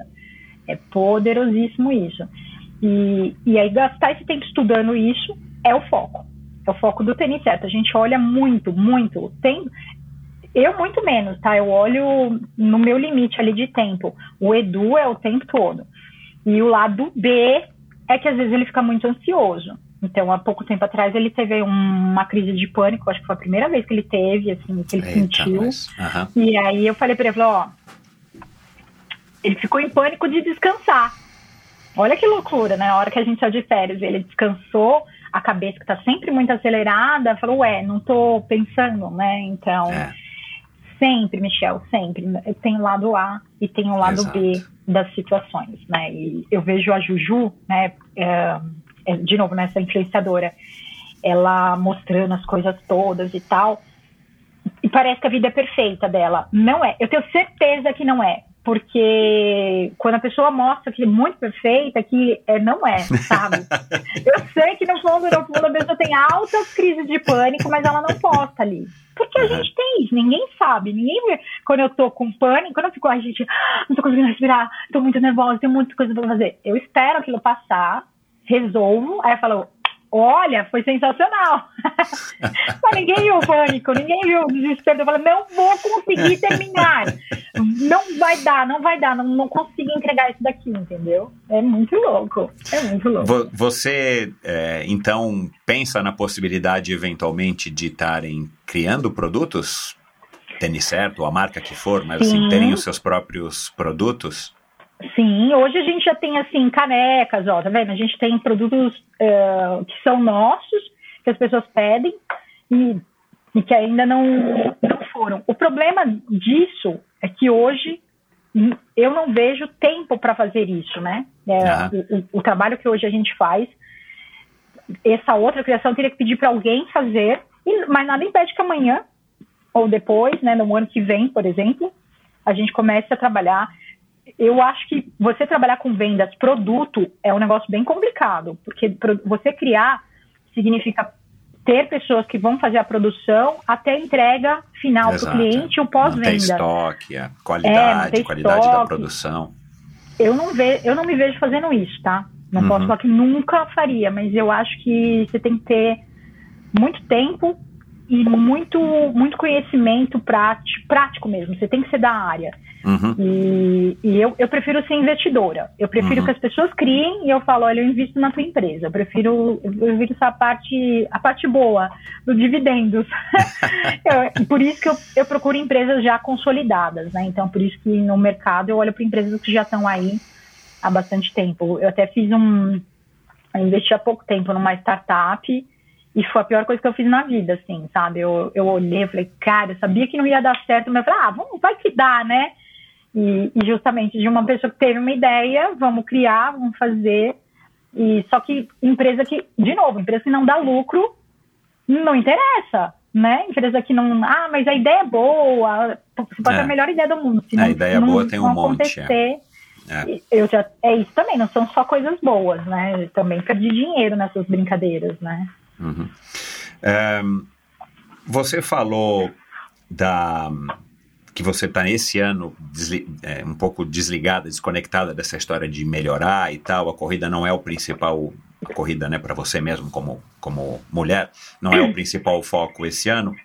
E eu achei interessante você falar isso porque eu estou tentando observando, né, que na minha, na minha, na minha cadeira, no meu microfone aqui com, com os meus dois olhos, eu estou observando que talvez a gente esteja entrando ou vivendo um momento em que muitas das pessoas mais notórias, como você, ou menos notórias, como os anônimos por aí, estão talvez com um início, talvez, de uma ressaca dessa história de sempre um PR, sempre um sub. Até brinquei com o Belarmino quando a gente teve, quando ele teve aqui, sobre o, o sub qualquer coisa, né? Sub 3 ou sub 9 no Ironman e por aí vai.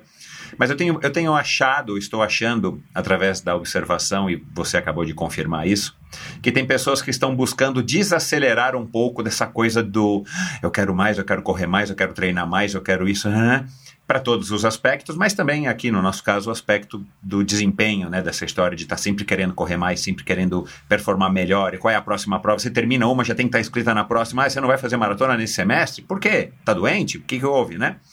É, você acha que pode ser assim, né? Você que tem observa um ponto de vista bem diferente do meu e está muito mais inserido no inserida no contexto. Você acha que é, isso faz sentido? Talvez as pessoas saturaram um pouco dessa, dessa corrida por vai, uma obrigação, assim, de que tá todo mundo nessa coisa acelerada.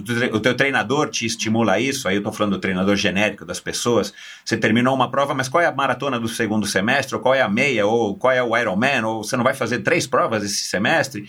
Claro que para o treinador, isso é uma coisa que movimenta, né? Movimenta a indústria, vende tênis, vende mais tênis, vende mais fisioterapia, mais recovery, uhum. mais suplemento. Mas você não acha que, de repente, ah, talvez as pessoas, de uma maneira coletiva, não foram perdendo a mão e, de repente, e agora, depois a pandemia freou tudo, todo mundo dizendo que ia mudar, né? Não, agora as pessoas vão perceber o mundo vai voltar mais lento. Eu não achei que o mundo voltou lento. Na verdade, acho que foi represado né? Igual se fosse um rio. A hora que abriu a comporta, cara, aquela água saiu voando, tá todo mundo querendo ir, ir para show, todo mundo querendo se encontrar, todo mundo querendo correr, todo mundo querendo viajar, todo mundo querendo se relacionar. Eu não acho que houve esse pós-pandemia, hum, sei lá, mais evoluído talvez.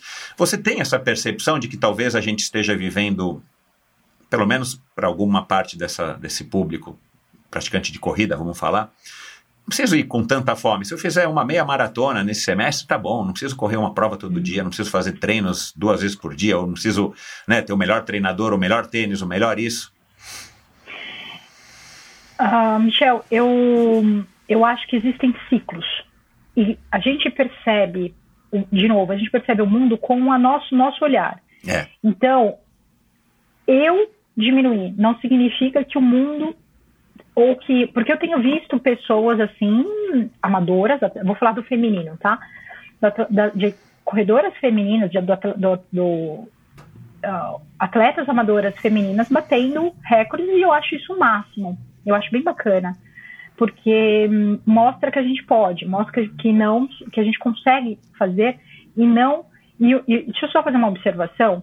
Esses dias eu vi uma postagem é, que me mandaram, né, na verdade, de, do Dr. Gerson falando assim que tem uma atleta amadora feminina que pegou doping porque usou o chip da beleza e as pessoas já falam isso acaba com todo mundo, com todas as mulheres, porque quem é essa atleta? Então, assim, gente, vai fazer uma denúncia, bota arroba. Atleta fulana de tal teve uh, doping por isso, por isso, por isso. Não coloca alguém. Porque aí é merda no ventilador, sabe? É qualquer uma. E aí as pessoas começam a duvidar uma das outras. Isso gera um burburinho muito isso é ruim. horrível, é. É horrível. É um burburinho muito ruim, porque todo mundo começa a se olhar. Então você tá tomando, então você tá tomando. E né, eu acho, isso é o que eu acho tá? Eu não, eu não sou da área, eu não faço teste em ninguém, eu cuido da minha vida e só. E tá difícil cuidar da minha. Então eu não, eu, não, eu não vejo que os outros fazem. Mas eu sempre acredito que a pessoa, se ela conseguiu, ela conseguiu porque foi o esforço dela, tá? É, e quando você coloca isso, tira o mérito de todo mundo. Tira o mérito da atleta, tira o mérito do treinador, tira o mérito do esforço. De quem? De todo mundo. porque você não falou quem era. Então, assim, vai falar, fala. Bota arroba, fulano de tal. É, eu sou 100% contra qualquer tipo de uso de doping. Né? Quando fala do uso de doping, é, é amplo, né? então às vezes a pessoa nem sabe. Mas chip da beleza para as mulheres, hormonais, tá? Chip da beleza, é, tudo que é relacionado à parte hormonal, que você, eu acho, eu, eu, para mim, qualquer mudança hormonal a fim de ganhos estéticos ou a fim de ganhos para performance ou qualquer coisa que seja, é uma tremenda de uma bobagem. Porque você não sabe o que isso vai te trazer daqui 10 anos. Eu vi o meu marido morrendo na cama. Eu não quero de jeito nenhum, de jeito nenhum, fazer qualquer movimento que acelere esse processo ou que me faça por uma, ah, eu usei aqui, vai desenvolver um câncer ali. E eu sei que eu vou morrer de alguma coisa. Provavelmente, sei lá, eu vou ter uma hora alguma doença. Eu não quero acelerar isso.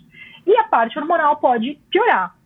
Eu não estou dizendo que se você tiver uma doença você não possa usar. Não, claro. É. Se eu aparecer uma doença, então assim, eu usaria. Quando você usaria para tratar alguma doença? Do contrário, eu jamais usaria. Eu, tá? Valéria. Mas é, o que acontece é que as pessoas elas querem cada vez mais, mais, mais, mais, de novo. Para quem? Por quê? Você tem que fazer essas perguntas.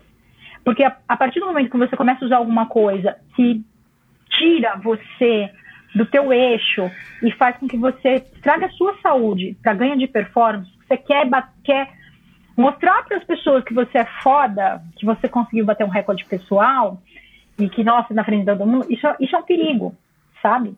Então, eu não olho o que os outros fazem, eu olho a minha cabeça. Então, eu olho para mim e falo assim. E eu já tive momentos assim de, de falar, eu quero, eu quero. Mudou o que na minha vida? Nada. Nada. É, é só uma realização pessoal minha. Mas as pessoas não ligam. Ninguém liga. Ninguém liga que eu, ah, mas você fez 2,55. Não mudou nada na minha vida. Eu amei, foi incrível, foi sensacional. Mas isso não vai te trazer um ganho, não é isso. É o prazer da corrida. E se a partir do momento que você começa a usar alguma coisa, ou começa a buscar tão loucamente que está te machucando, o teu corpo está falando. É. E bater recorde todo fim de semana, a gente sabe, é caminho de lesão. A gente sabe. Eu sei, você sabe, todo mundo sabe. É, é, o, é, o, é o passo mais, mais rápido para você se lesionar. E buscar performance exige uma energia muito forte. Exige você se dedicar muito. O que, que você está abrindo mão é. Para poder chegar lá? É da sua família? É do seu trabalho? É dos seus filhos? É da, do seu relacionamento? É de visitar teu pai, tua mãe? O que, que você está deixando para trás? É isso que tem que questionar. Se, vale, se vale a pena, como eu fiz, né? Eu acho tudo na vida. Vou estudar para um concurso, bota força, hiperfoco. Três meses ali que você quer passar. Quero muito bem numa prova. Para mim, bota um ano de esforço. Aquilo vai ser legal. É legal isso, é bacana, né? É do ser humano. Mas tudo que é demais não faz bem. E eu vejo, né? Lógico, eu, eu olho, olho amigos, olho pessoas próximas que eu falo, cara, você só pensa em corrida. Mas eu trabalho com isso, você entende? Eu trabalho com isso, você não. Exato. Para de olhar. Meu, eu, conheço pessoas, não vou falar nome da Lion, né? Não, vou, quem, quem coloca arroba? Não precisa colocar o arroba. Não, você não está assim, acusando eu... de nada, né? Você está fazendo uma observação. Tudo que está acontecendo. Sabe? Ah, fulano bateu recorde, ciclano fez não sei o quê, blá, blá, blá. E eu falei, meu, meu, você tem um jornal da falando aí, você tá, né, falando. Isso Gente, isso é energia. Isso, de alguma forma, você está botando, botando energia, o seu tempo naquilo. Se tiver legal para você, tudo depende. Ah, eu gosto. Exato. É. Beleza. É. Ah, não, não, mas eu tô deixando de ficar com meus filhos, aí é um problema, aí não sei, sabe? Então eu acho que é achar esse equilíbrio. Não, não acreditem em tudo que está na internet, não acreditem em tudo que é feito ali. Tem muita coisa que não é real. As pessoas não mostram as dores, ela, a gente não mostra as dores, a gente só mostra as vitórias. Não acreditem. Eu tô lá bastante tempo, gente. Eu, muitas vezes eu não mostrei eu chorando, mas mostrei sorrindo. Então eu sei que é assim, sabe? É isso. Sensacional. É, como é que vocês. É, cara, o, o, mercado mudou, né? Tem muita gente que. que é muito atleta profissional e muita gente que acaba criticando as marcas porque hoje em dia não colocam mais dinheiro, não colocam tanto dinheiro, não colocam é, mais energia em fomentar o esporte através de atletas profissionais. E estão colocando na mão o, o, dinheiro nas contas dos influenciadores aí de corrida, da moda, do que quer que seja. É um mercado que mudou. Esse é um fato. Uhum. Né? Da mesma Sim. maneira que a publicidade está migrando para o online, para o on-demand, para o streaming, a Rede Globo está passando por mudanças gigantescas, né? que eram é o maior produtor de conteúdo do Brasil disparado, mas é, a TV aberta já não é mais o, o que foi há 10 ou há 15 ou há 20 anos. E, eu acho que o mercado publicitário, idem, né? Hoje não dá, não dá para você pensar numa grande marca, e a gente não precisa falar da corrida, falar de grandes mesmo, enormes, que não esteja presente no, no digital. É, e eu vejo que vocês é, e acho que você falou isso num vídeo que eu assisti. Você foi, né, quando você falou, acho que das Six Majors, na primeira você foi com apoio de não sei quem, na segunda com apoio de não sei quem. São marcas que muitas vezes são concorrentes, né?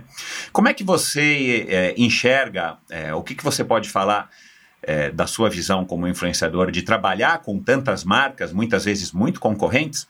Como é que o mercado está reagindo a isso? É, o mercado que eu digo, as grandes marcas, os departamentos de marketing, de trabalhar com você que na maratona da semana passada você correu com a marca X, nessa você vai correr com a Y, na outra eles vão te convidar para montar o tênis lá da ASICS, que eu achei super legal, né? Vocês montaram um tênisinho né? É, você foi pela Adidas lá para ver essa corrida que você correu lá do lado das recordistas, dos recordistas lá nas ruas, nas ruas de Londres. Quer dizer, é, como é que está sendo isso? Assim, como é que você observa e como que vocês conseguem vender?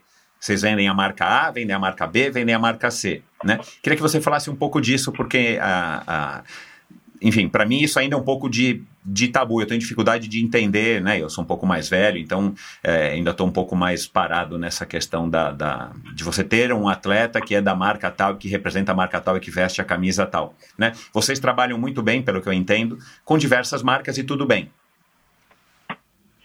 Olha que interessante, muito boa essa sua, essa sua pergunta, Shell. O mundo mudou, o mundo mudou. Os jovens a, a, e eu falo isso, eu tenho que estar o tempo todo pensando com a cabeça que às vezes não é mais minha, né? Mas o nosso mundo era muito. É, você tem que escolher lados. Ou você é capitalista ou você é socialista. Ou você é Estados Unidos ou você é Rússia. Ou você. É, nós, nós vivíamos um mundo de competição. E os únicos canais que, que a gente conseguia ter um conteúdo era através da TV e do jornal. Né? Uhum. Né? Então, as únicas, as únicas formas de você ter uma informação era a TV e o jornal. Com a era da internet, isso mudou. Isso mudou. Então, o, a comunicação passou a ser livre. Então, você, você recebe informação de todos os canais. Você falou da Rede Globo. O Galvão Bueno recebeu um salário X na Rede Globo. Porque ele tinha patrocínios e blá blá blá. Caiu o patrocínio, o salário dele deve cair. O que ele fez era abrir o canal dele. É. Na mesma semana, ele começou a ganhar muito mais do que ele ganhava na Globo. Casimiro, olha o Casimiro. O cara fez lá o canal dele com reacts e tal, e hoje o Casimiro ganha muito mais, mas muito mais do que a Globo. E ele tá o tempo todo trazendo pessoas novas, reagindo aos vídeos, fazendo, acontecendo. Ele traz coisas assim do nada.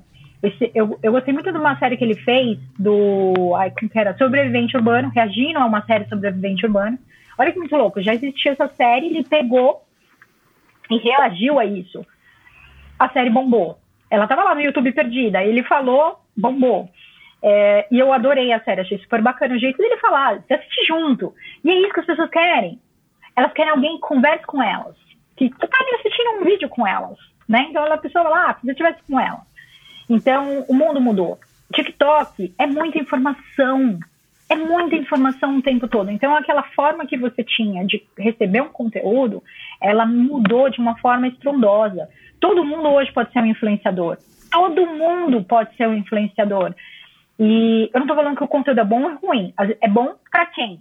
Né? Então, se é algo que, que explode ali, é, as pessoas começam a seguir aquilo e aquilo começa a ser falado, vira um sucesso. Né? Vira um sucesso. Aquilo vai acontecer e vão vir diversas formas de comunicação. Olha que interessante o esporte. Antes nós víamos o esporte a cada quatro anos numa Olimpíada. Então você tinha uma competição, né? Você tinha esporte, futebol, você tinha algumas coisas assim, mas o que que vinha? O que, que aparecia bastante? Olimpíada. A cada quatro anos você tinha uma Olimpíada. Copa do Mundo, alguma coisa assim. E aí, naquele momento, você torcia. Hoje, você tem diariamente pessoas que você pode torcer para provas, para. Você pode torcer para quem você quiser. Você pode torcer para um cantor, né? Ah, vai ter lá o show da Taylor Swift. Estou falando que a minha filha é desesperada para poder É. ir no show. Aham. Então é estoura, explode. É, Coldplay veio para o Brasil, explodiu de, de pessoas querendo. Então hoje tudo é muito aberto. As pessoas têm é, e isso veio muito com a revolução industrial, né? Então as pessoas hoje têm dinheiro, porque começou-se a fazer comércio e começou esse, esse mercado cresceu.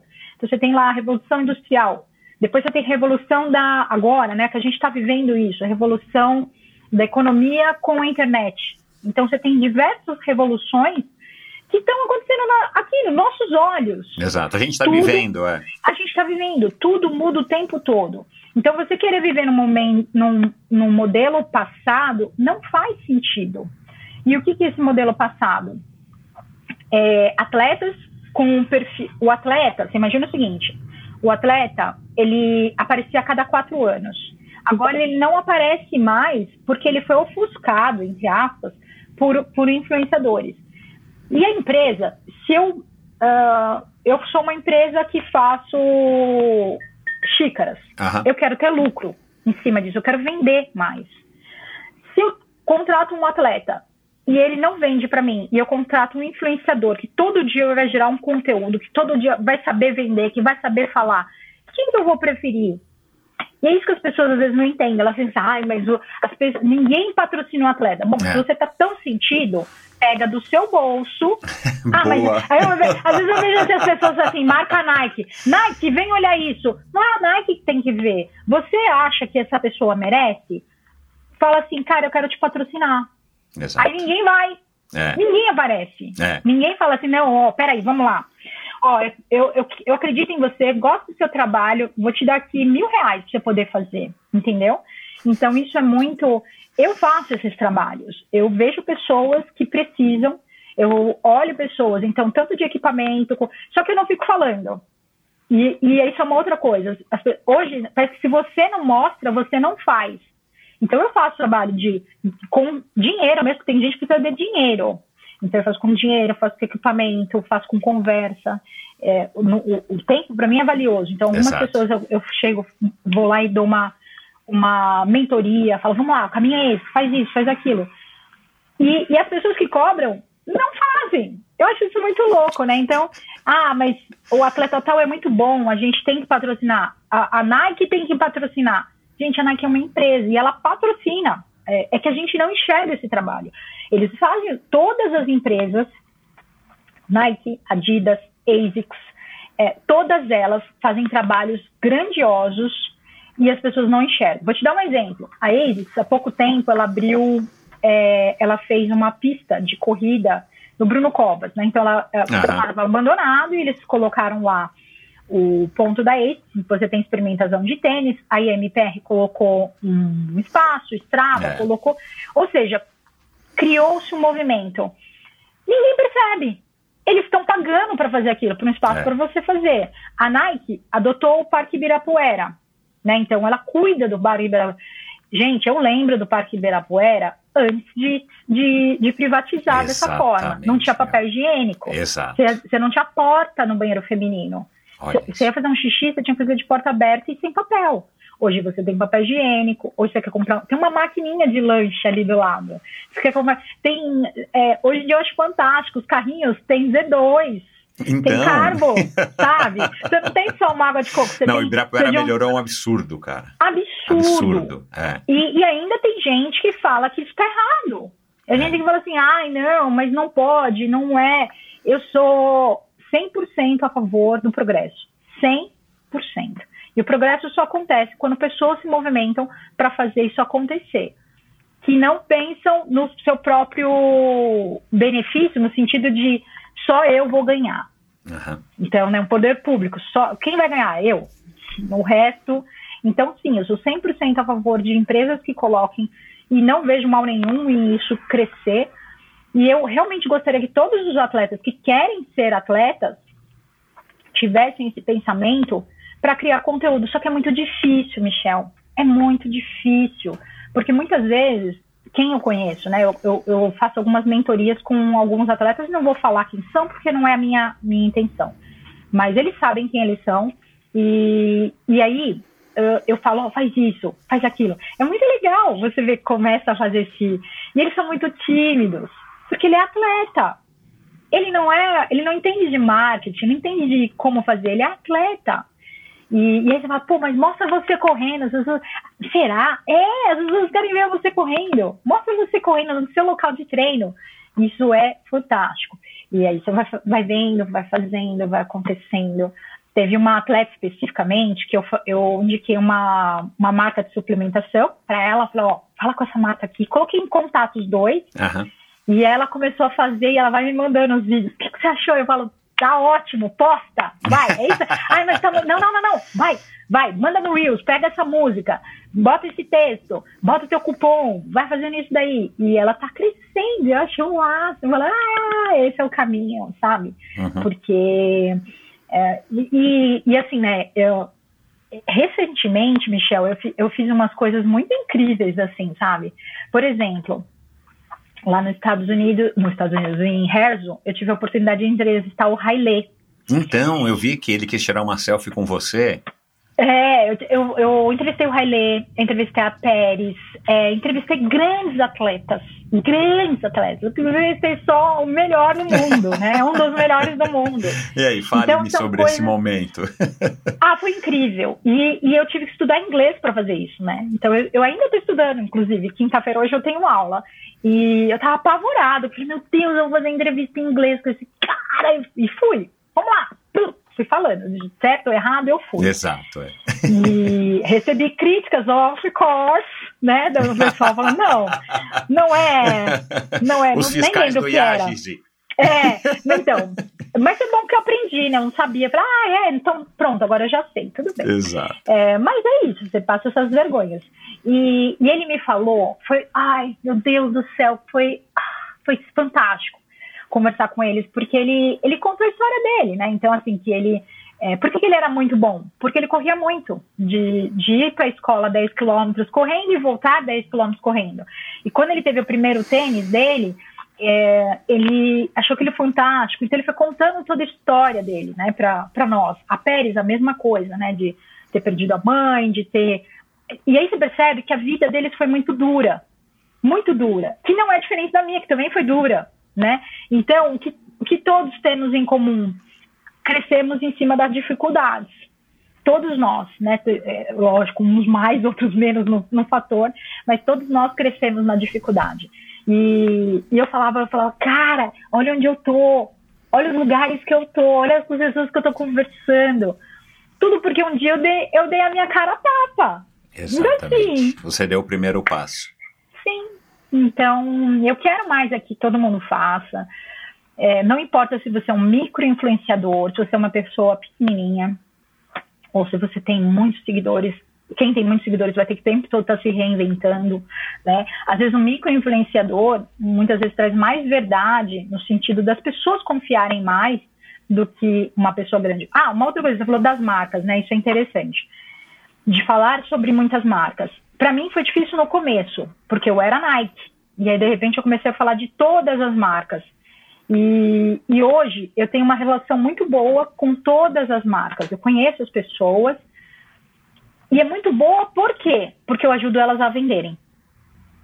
Este é o segredo. A hora que você ajuda, a pessoa trabalha ali no marketing, você ajuda a, a fazer o, negócio, o marketing trabalhar mais, e o marketing tem tudo, né? Não é que eu sou óssea, eu, sou, eu não sou exclusiva, né? São muitas pessoas que fazem aquilo eh, girar mais. E a partir do momento que você começa a falar com várias pessoas, e aí que tá, Michel, eu quero que todo mundo ganhe. Eu quero que todo mundo ganhe. A gente começou o papo nisso, né? Eu não sou Nike ou Adidas. Eu não sou ASICS ou Mizuno. Eu não sou Olímpicos ou Fila. Eu sou todas. Eu quero que eu vejo potencial em todas. E eu falo dos produtos daquilo que eu gosto. Então, as pessoas dizem, você não gosta de tal marca? Eu não falo. Ah, mas você não fala da marca X, porque eu não conheço. Então, eu não vou falar. E aquilo que eu não acho que vale a pena não vai ser falado. Mas, graças a Deus, tudo hoje tem, todas as marcas têm muitos bons produtos. Exato, e eu é. tive no Breaking Two, olha só, às vezes eu falo que eu sou Forrest Gump. eu tive várias situações de coisas incríveis Você acontecendo na teve no Breaking Two? frente. Eu tive, eu assisti o Kipchoge tentando bater as duas horas. Eu tive em Monza, na Itália. Foi o primeiro tênis com placa de carbono que a Nike e aquilo foi fantástico. Aquela, para mim foi uma aula de marketing absurda ali, porque eles fizeram lá até hoje reflete. A, a Nike ainda traz grande, grandes códigos visuais daquilo lá, da- daquilo que aconteceu, da velocidade. Foi muito acertado, sabe? É, então trouxe, né, o, o automobilismo com a corrida. A corrida foi em Monza, né, no, no circuito de Monza. Eu assisti isso. E ele bateu 2 horas e 25 e foi o primeiro tênis com placa. De lá pra cá, e eu falei lá, eu falei, o que a Nike fez aqui foi foda, porque ela fez todo mundo se mexer. É. Todas as marcas vão ter que balançar. A Mizuno estava meio lá atrás, a ASICS tinha parado no tempo, a ASICS tinha parado no tempo. Porque são duas marcas japonesas e os japoneses demoram um pouco para se É. mexer, eles são É. muito, eles querem estudar muito para depois lançar e não lançar e ver o que vai dar. Então, é, são Aliás, a muito- Mizuno lançou agora só, aqui pelo menos no Brasil, né? O primeiro tênis de placa. Lançou, lançou o Rebellion Pro, mas lançou acertado. A Mizuno, pra mim, é o melhor tênis do ano, por enquanto. A- Quando a Mizuno lançou, ela lançou assim, tum! Ela, é, é a característica da Mizuno. Aham. É marca japonesa. Se você for fazer, você vai fazer muito bem feito. Uhum. A ASICS, em 2019, eu tive. Tem uma feira que acontece todo ano que chama The Run Events, que acontece em novembro. Esse ano eu vou de novo. É, e toda vez tem lançamentos lá das marcas. Quando eu vi em 2019 a ASICS, eu falei, cara, a ASICS vai voar. Aí veio a pandemia. É. A ASICS voou na pandemia, porque eles conseguiram trabalhar com o digital e com os influenciadores e com as redes dela, é, colocar o tênis dela com placa. Então a ASICS lançou em 2020 o Max Speed Sky, o primeiro, que depois foi melhorado e tal. A Adidas também lançou o a Zero Pro deles, eles lançaram também e foi isso foi melhorando e agora tá no 3 e tá sensacional. Depois veio o Prime X, a Nike veio com o Alpha Fly. Isso tudo, você entende o que aconteceu em 2017? É. Então vem de lá para cá uma revolução em, em melhorias de materiais esportivos no geral, tanto em equipamentos, tênis, roupa, bike, suplementação. Em 2017 teve uma pesquisa muito forte para entender quais suplementos, porque eles acompanharam o Kipchoge, o Zersenay, eles acompanharam todos os atletas, os três atletas que participaram, eles acompanharam. E eles fizeram leitura do suor deles, de entender quais eram, o que estava faltando no corpo deles para poder suplementar durante a prova. Isso tudo foi assim, mercado falou, cara, se funciona para eles, vamos trazer para os amadores. E os amadores que corriam sem nada, às vezes sem água, passaram a tomar gel a cada 7 quilômetros. Né? Então, assim, criou-se um outro nível de, de expansão, de conhecimento. Então, quando eu tive aí no, em 2019, depois eu, eu tive no The Run Event. O ano passado eu tive no The Run Event pra, com a ASICS para ver acompanhar o lançamento do Nimbus. Gente, o Nimbus, ele, eu achei fantástico o que a ASICS fez, porque era um tênis que tinha, tem fãs, ele tinha anos, né? Foi 30, foi, assim, anos e anos e anos de, de e eles mudaram 100%. Eles É. colocaram, e hoje o Nimbus é um dos tênis mais vendidos, né? Na Centauro é o mais vendido, um tênis de Uhum. mil reais aí, mil, acho que tá mil reais. Ou acho que agora ou tá 1.200, não sei. Mas é um tênis caro que as pessoas compram. Por quê? Porque elas querem investir. A gente tem um mercado aquecido, querendo comprar. As pessoas querem. Tem gente que fala assim, ai, mas será que as pessoas querem? Isso está para tudo, as pessoas querem. Não existe crise. Não existe crise. A crise está aqui dentro. Para de pensar em crise e pensa nas oportunidades todas que o mercado está criando. E isso é fantástico. E, e cada uma dessas marcas que a gente trabalha, elas elas têm um retorno. E quando a gente coloca 100% do que do, da nossa vontade, volta e aí ela contrata de novo. Eu já vi influenciador é, falar assim, ah, vou correr prova tal e não correr. Não existe isso na minha cabeça, sabe? Porque não, não treinou, porque não fez, porque bebeu no dia anterior, porque ou comeu. É, eu já vi, eu já vi. De novo, eu não tô criticando, tá? Não é uma crítica. De novo, eu olho e falo, eu acho que eu não vou fazer isso. Certo ou errado é, é a minha postura, sabe? É, é o que. E, e aí você começa a trabalhar bem. Vai ter gente que não vai gostar, tem marcas que não conversam comigo. E às vezes eu fico assim, será que ela não gosta de mim? Ou será que eu nunca fui lá falar com ela? Tem isso também. Tem marca que não conversa comigo. Será que a pessoa não gosta de mim? E aí vem aquele, olha como eu sou, Michel. Eu, eu, a minha cabeça, eu tenho um anjinho, um diabinho o tempo todo na minha. Eu fico fazendo terapia o tempo todo, autoanálise o tempo todo. Aí eu falo assim, será que ela não gosta, o ego, né? Ai, não gosta de mim. Ou será que ela nem sabe quem você é? Tem isso também. Ela não sabe quem você é. Vai lá, Ótimo, se apresenta, meu. bate na é. porta, toque, toque, toque. Oi, tudo bem? Eu sou essa pessoa, queria conhecer, porque o ego também, o ego é assim, ele fala, não, é. eu sou... E, e, é muito louco, quando eu trabalho com agência, a agência não faz ideia de quem eu sou. Não faz. As, as agências, né, as marcas às vezes conhecem, mas as agências não. E elas não têm obrigação nenhuma eu, na verdade, eu acho que tem. Se você vai trabalhar com a marca, você tem que saber o mínimo. É. O mínimo é fazer o que você fez. Não, o tênis o certo mínimo. é um negócio que já está estabelecido e consagrado, né? Não é que você chegou anteontem no mercado. É, é Mas, enfim. e aí tem gente que não te conhece, não sabe nada, não sabe. Ai, você tem um sub 3, esquece. Você não faz ideia, nem do que você, não sabe nem do que você está falando. Então, às vezes, vale a pena você ir lá bater na porta, tum, tum, tum, tum, tum, marcar um café. E aí eu volto naquilo que eu te falei. Eu sou fraca nisso. Qual é o meu ponto fraco? Relacionamento, network. Eu sou fraca em network. Eu não saio para ir correr com as pessoas, eu não saio para tomar café. Por quê? Porque eu não tenho tempo. Porque eu estou trabalhando com tantas coisas aqui. A minha é, é filha, é, é estudar, é o, é o, trabalho que eu faço, né? De, de, todo o trabalho que eu faço, todas as redes, né? E aí o meu network é, é fraco. Eu, eu, eu sei disso. Falta eu ir em Ibirapuera e correr com pessoas. Uhum falta eu conversar com pessoas, falta eu, eu bater papo. Então, às vezes, eu, eu não tenho muito tempo para isso. E as pessoas acabam. Eu, não é que as pessoas, né? Acaba que eu não consumo um relacionamento de. Eu não tomo cerveja, quer dizer, eu tomo cerveja, mas treinando não, né? Então falta aquilo, falta aquilo de sentar e tomar uma cerveja, sabe? é. Falha, falha minha, né? É porque falha. você investir, é investir tempo numa coisa que, que é é, subjetiva, mas que é um networking que, né, se você souber trabalhar isso, vai te dar alguma coisa lá na frente, muito provavelmente. Né? Sim, mas sim. tempo é, é, o que você falou algumas vezes aqui, né? Tempo é o meu bem mais, mais valioso, mais precioso. E, e às vezes falta para quem vive intensamente como você vive, é, o dia tem 24 horas, né? Administração e, e a tempo, julgar né? pelo teu aspecto visual, pelo menos do teu rosto, dá para dizer que você está dormindo bem. Tô, tô, tô, voltei a dormir. Voltei a dormir. Voltei a dormir, eu não dormia, né? Eu não uhum. sei se na última vez que eu falei, eu dormia muito pouco, eu durmo bem, então, eu tô, tô me cuidando. Porque a gente precisa, né, também, tem isso, né? A gente precisa, senão no dia seguinte, ou enfim, né, vai acumulando, né? Sim, algumas, eu, eu escolho as minhas batalhas, eu escolho onde eu vou colocar. Como eu te falei, né?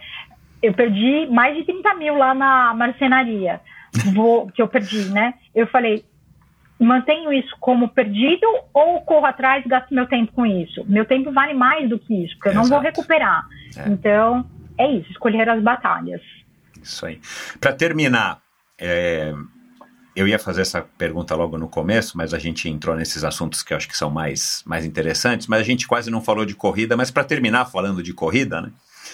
É, qual que é a beleza oculta de terminar e concluir as Six Majors? Porque você chorou copiosamente, você disse que a corrida foi super light em Tóquio, você não estava pensando nisso, mas na hora que foram te colocar a mandala, e aí tinha alguém documentando, né? não sei se era o Edu, você chorou copiosamente é, e já se passaram alguns meses. Eu queria saber como é que você é, é, acessa, né? O que, que houve ali, né? Qual que é a beleza oculta dessas Six Majors?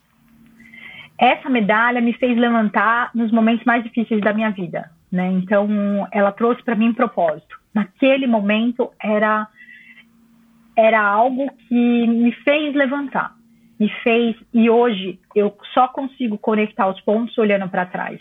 Eu só consigo olhar e falar quanto isso foi importante, porque lá atrás foi o que me movimentou. Então, nos dias que eu estava muito triste, muito deprimida, com muitos problemas, eu falava assim: levanta e faz o seu treino, porque se alguém te chamar para poder correr uma prova, você tem que estar tá pronta.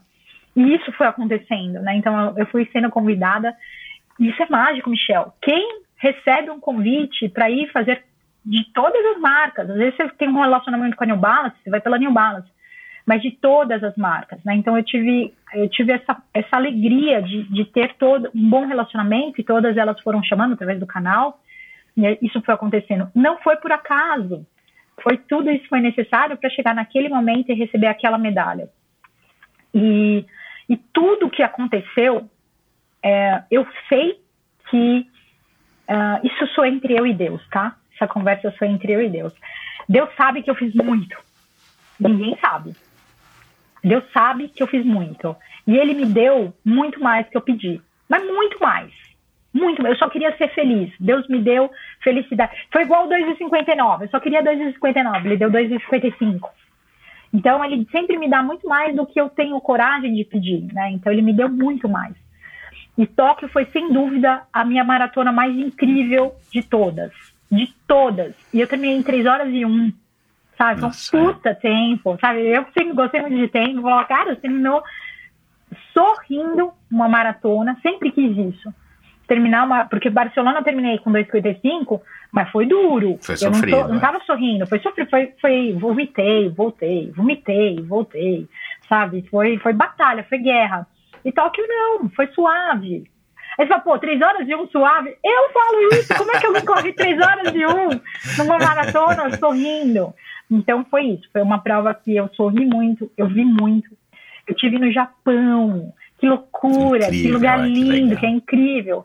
E, e aí terminar essa prova no final, a, a pessoa que me entrega a medalha é uma, uma japonesa, e japoneses realmente são mais frios, né? Entrega ali e sai fora. Aquela coisa meio, né? Não, não tem toque, não tem.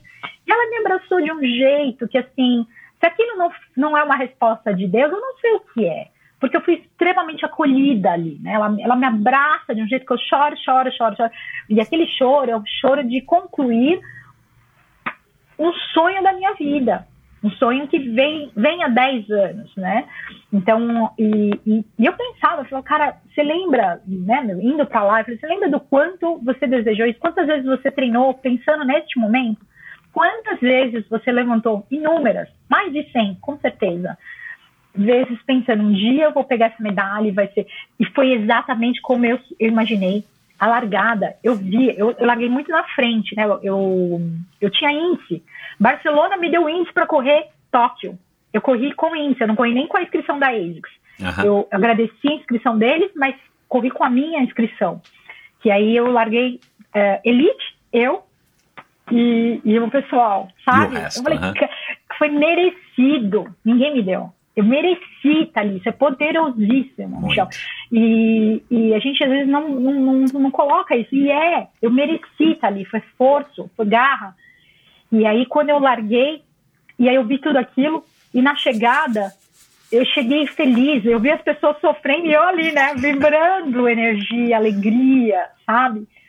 E depois de pegar essa medalha foi, foi sensacional. E na volta, quando eu tava voando, eu vim e eu voltei de executiva.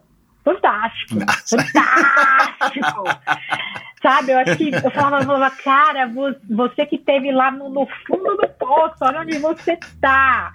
E aí, a Japan Airlines tinha, tem uma cara que eu nem sei, eu não sei o nome, é Igui, Igui, sei lá, é uma carne caríssima, sei lá. E a cozinha do, do da Japan Airlines estava o tempo inteiro aberta. O Edu dormiu. O, o piloto falou: boa noite, senhores. O Edu já tá dormindo. Eu falei: eu não vou dormir. Eu vou, eu vou, eu vou ficar o tempo inteiro comendo. Eu vou com a minha medalha comer. Eu vou passar 12, eu acho que foram 12 horas de voo até Frankfurt. Eu vou ficar 12 horas curtindo isso daqui. Que foi. Ai, que delícia, sabe? Comendo a minha carninha, a minha medalhinha aqui, a minha chapa.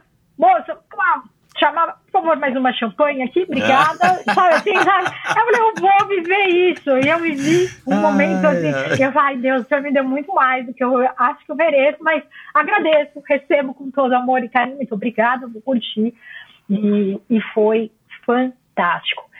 E então, assim, se eu fosse embora hoje, você falar assim, vou partir, eu vou partir feliz, consciente de que eu vivi uma vida, pelo menos a dor me trouxe isso, a morte me trouxe isso. Então eu não posso olhar para a morte e falar assim, como você foi ruim comigo, porque ela me acordou. Eu era uma pessoa que não tinha esse amor que eu tenho hoje pela vida, eu sei disso. Eu, eu, eu tratei muitas dores, muitas dores nesse processo todo. Eu, você começou falando, né, que entre erros e acertos, não acho que foi erro, acho que foi aprendizado, sabe? Então, vamos chamar de erros. Eu já errei muito, já errei bastante. Agora, eu aprendo. Eu olho, olho, olho, olho, vamos fazer de novo, vamos fazer de novo, vamos fazer certo. E, e a corrida nunca vai, nunca vai sair da minha vida, tá? Talvez eu não tenha, como você falou, eu não falei tanto da corrida aqui, né? Eu falei mais de outras coisas. Tem a ver com a energia que eu tô botando neste ano. E, mas a corrida, ela nunca mais vai sair da minha vida. Ela vai estar comigo sempre. A corrida, ela é, é, é a, a minha.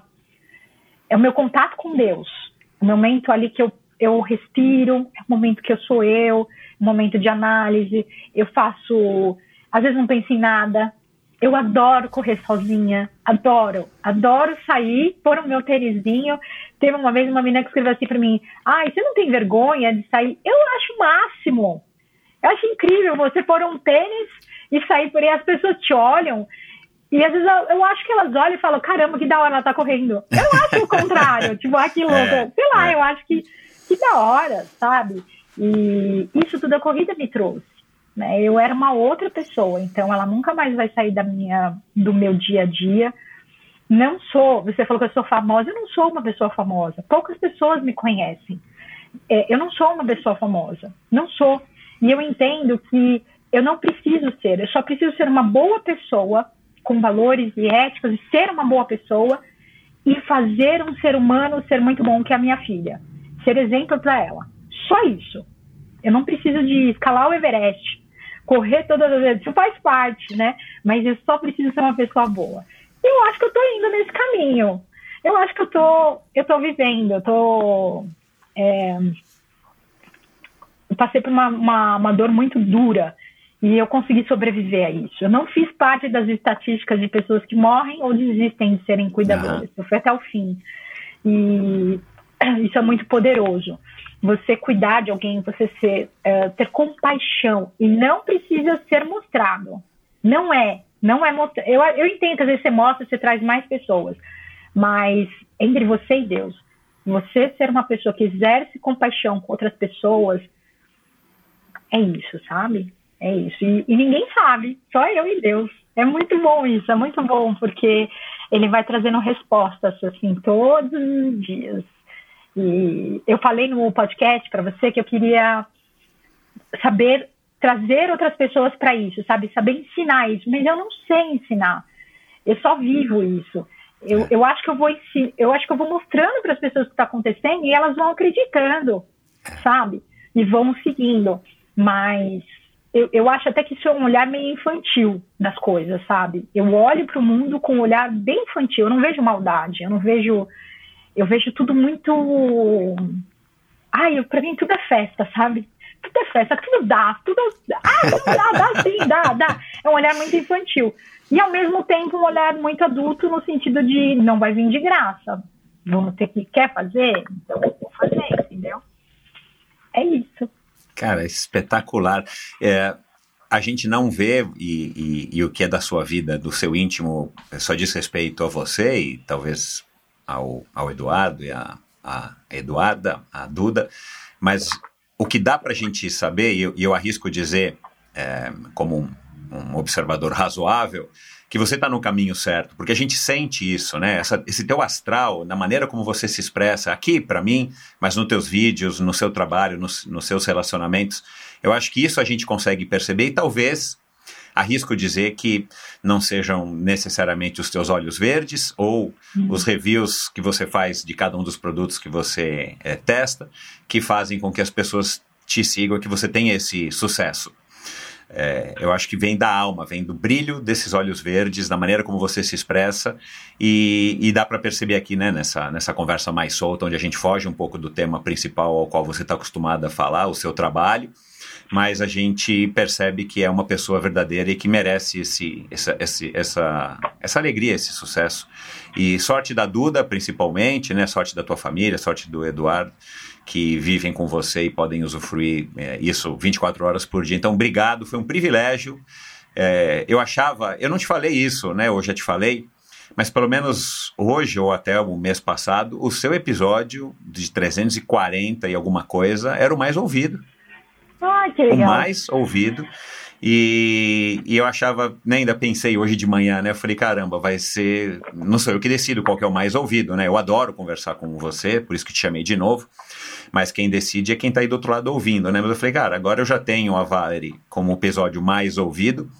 É, vai ser difícil ter um episódio talvez que chegue próximo né, do que a gente conversou. E eu não sei o que, que necessariamente as pessoas é, viram ali naquela nossa conversa que tornou o episódio mais ouvido. Mas que foi uma conversa incrível. Mas eu acho que a gente acabou de ter uma conversa que talvez vá superar o primeiro episódio da Valerie aqui, é, depois de duas horas e pouquinho de conversa. Adorei, me surpreendi positivamente e foi de novo um privilégio. Muito obrigado. Você é uma pessoa especial e que merece toda a alegria, felicidade e sucesso que você tem. Muito obrigada, muito obrigada, Michel, muito obrigada. É, passamos de duas horas de novo, hein? Eu achei então, que ia dar uma hora e meia, passamos de então, duas horas. Desculpa, até eu pessoal. achei. Não, que é isso, cara. É... A parte mais legal foi o final. e juntando os pontos, né? Vamos lá, eu vou, te, eu vou parafrasear o, o, Steve Jobs. Juntando os pontos, né? A gente chegou aqui nesse final por conta de toda essa conversa que a gente teve até agora. Então, não dá para pular nem um minuto dessa nossa conversa. Posso sugerir dois livros? Só para claro, finalizar? Para claro, galera? Claro, pode Olha, falar. um, eu, tô, porque eu, eu separei. Você falou falou do, Ó, do Napoleão Hill, né? Que eu já até anotei é, aqui. Esse, Conversando esse, com esse o é Diabo. É. E a, esse aqui é um livro da Ana, Ana Michele. Ela Aham. faleceu há pouco tempo. Chama Enquanto, Enquanto eu Respirar. respirar. Tá? Isso. Esse é um dos meus, assim, que eu acho que todo mundo tem que ler. E ela faleceu há pouco tempo de câncer. Resumindo a história, ela, ela, ela teve câncer metastático e aí ela, ela conta nesse livro essa história. E é uma, uma lição de vida, quando eu falo em relação a seu tempo é limitado. Então, Ah, saber ouvi que você vai dela. morrer. Aham. Ela é fantástica. Ela morreu há pouco tempo. É. né? Ela fez 40 anos e pouco Aham. tempo, um pouco tempo depois ela acabou falecendo. Mas eu acho que até o processo de falecer dela foi assim, ela foi muito lúcida em saber que estava acabando e, e a, a ponto de discutir o que ela queria que as pessoas fizessem. Eu acho que isso é fantástico. Que Você ter a legal, oportunidade de que legal. perceber que está morrendo e o que eu posso fazer para que todos se sintam confortáveis numa hora que é muito difícil, né? E ela Aham. fez, ela até acho que fez um documentário, deve estar para sair. E ela tem, depois assiste no YouTube o TEDx dela de que ela e acho que tem esse nome também, enquanto eu respirar. Deve ser de uns 15 minutos, 15, 20 minutos. É uma aula.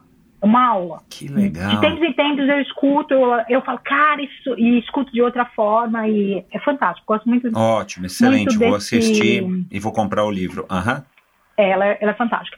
E o outro que eu tô lendo no momento é um café com Sêneca, que é Estoicismo. já é do estoicismo.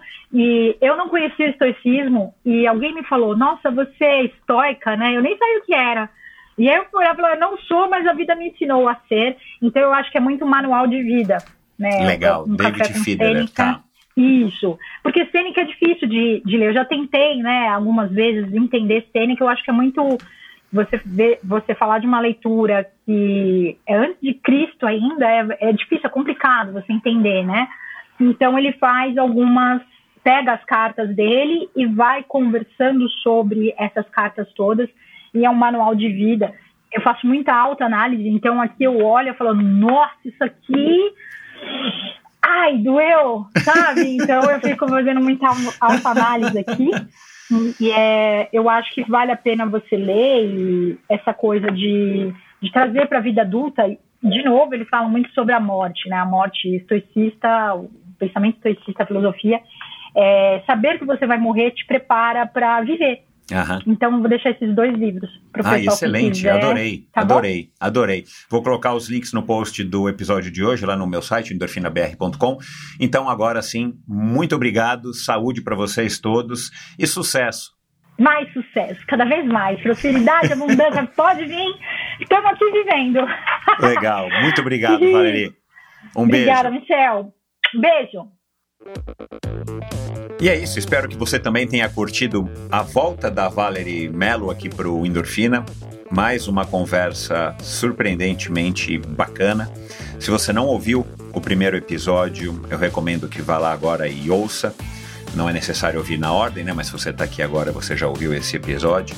Mas o primeiro episódio da primeira conversa, né, que eu tive com ela, o primeiro episódio, foi incrível também, né? Foi um, um episódio é, é, contextualmente, historicamente, na vida dela, é, que tratou aí da fase até ali, né? A, a- a infância, a- o, o casamento, a maternidade, a morte do marido, o, início da corrida, né? Aliás, esse ano faz 10 anos que ela começou a correr, começou a correr em 2013.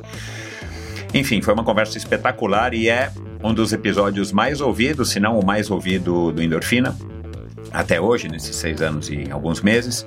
Então dá para você ter uma ideia é, do que foi abordado ali. Agora, esse episódio foi surpreendente, eu até tava com uma, não estava com uma expectativa tão alta quanto o outro. Né? Eu imaginei que é, a gente não conseguiria chegar nesse nível de profundidade de conteúdo, mas a Valerie segue me surpreendendo. Então dê um alô para ela, tenho certeza de que ela vai curtir. Vou colocar no post do episódio de hoje um link, claro, pro, pro Instagram dela, pro Tênis Certo, pro canal dela no YouTube. Se você não segue, vale a pena seguir, pro podcast dela, também muito legal. E vou colocar os links para esses livros que ela citou aqui agora. Se você não está assistindo, não assistiu isso, esse podcast no YouTube, você pode é, ver os links no, no post do episódio de hoje, no endorfinabr.com.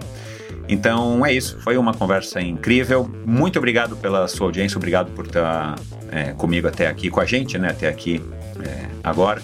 E ano, ano que vem. E na semana que vem, no próximo episódio de Endorfina, mais um convidado incrível. E não se esqueça, endorfinabr.com é o local onde você encontra todas as informações a respeito do Endorfina, onde você pode assinar a newsletter semanal onde você pode apoiar esse projeto, onde você se informa como apoiar esse projeto, onde você se informa a respeito do Endorfina ao vivo e onde você encontra, né, como eu acabei de falar, links para todos os episódios, todos os convidados, links onde você pode se aprofundar em alguns dos temas nas redes sociais, vídeos, outros podcasts que esses convidados é, meus participaram.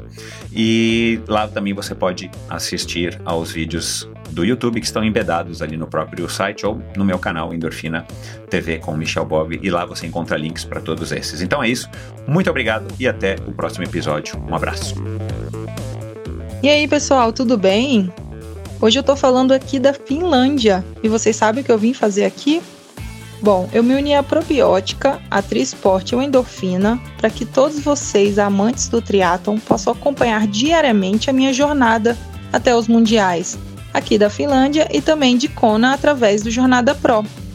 Uma temporada onde vocês já podem acompanhar tudo o que está acontecendo na minha preparação até a linha de chegada através do perfil da Probiótica Oficial no Instagram. Ah, e nesse período, todas as compras realizadas com meu cupom social ALMATRI no site da Probiótica serão revertidos 10% do valor total das compras para o projeto social ProCiclis, apoiado pela Jornada Pro. Vocês topam entrar nesse aquecimento comigo? Beijos e torçam muito!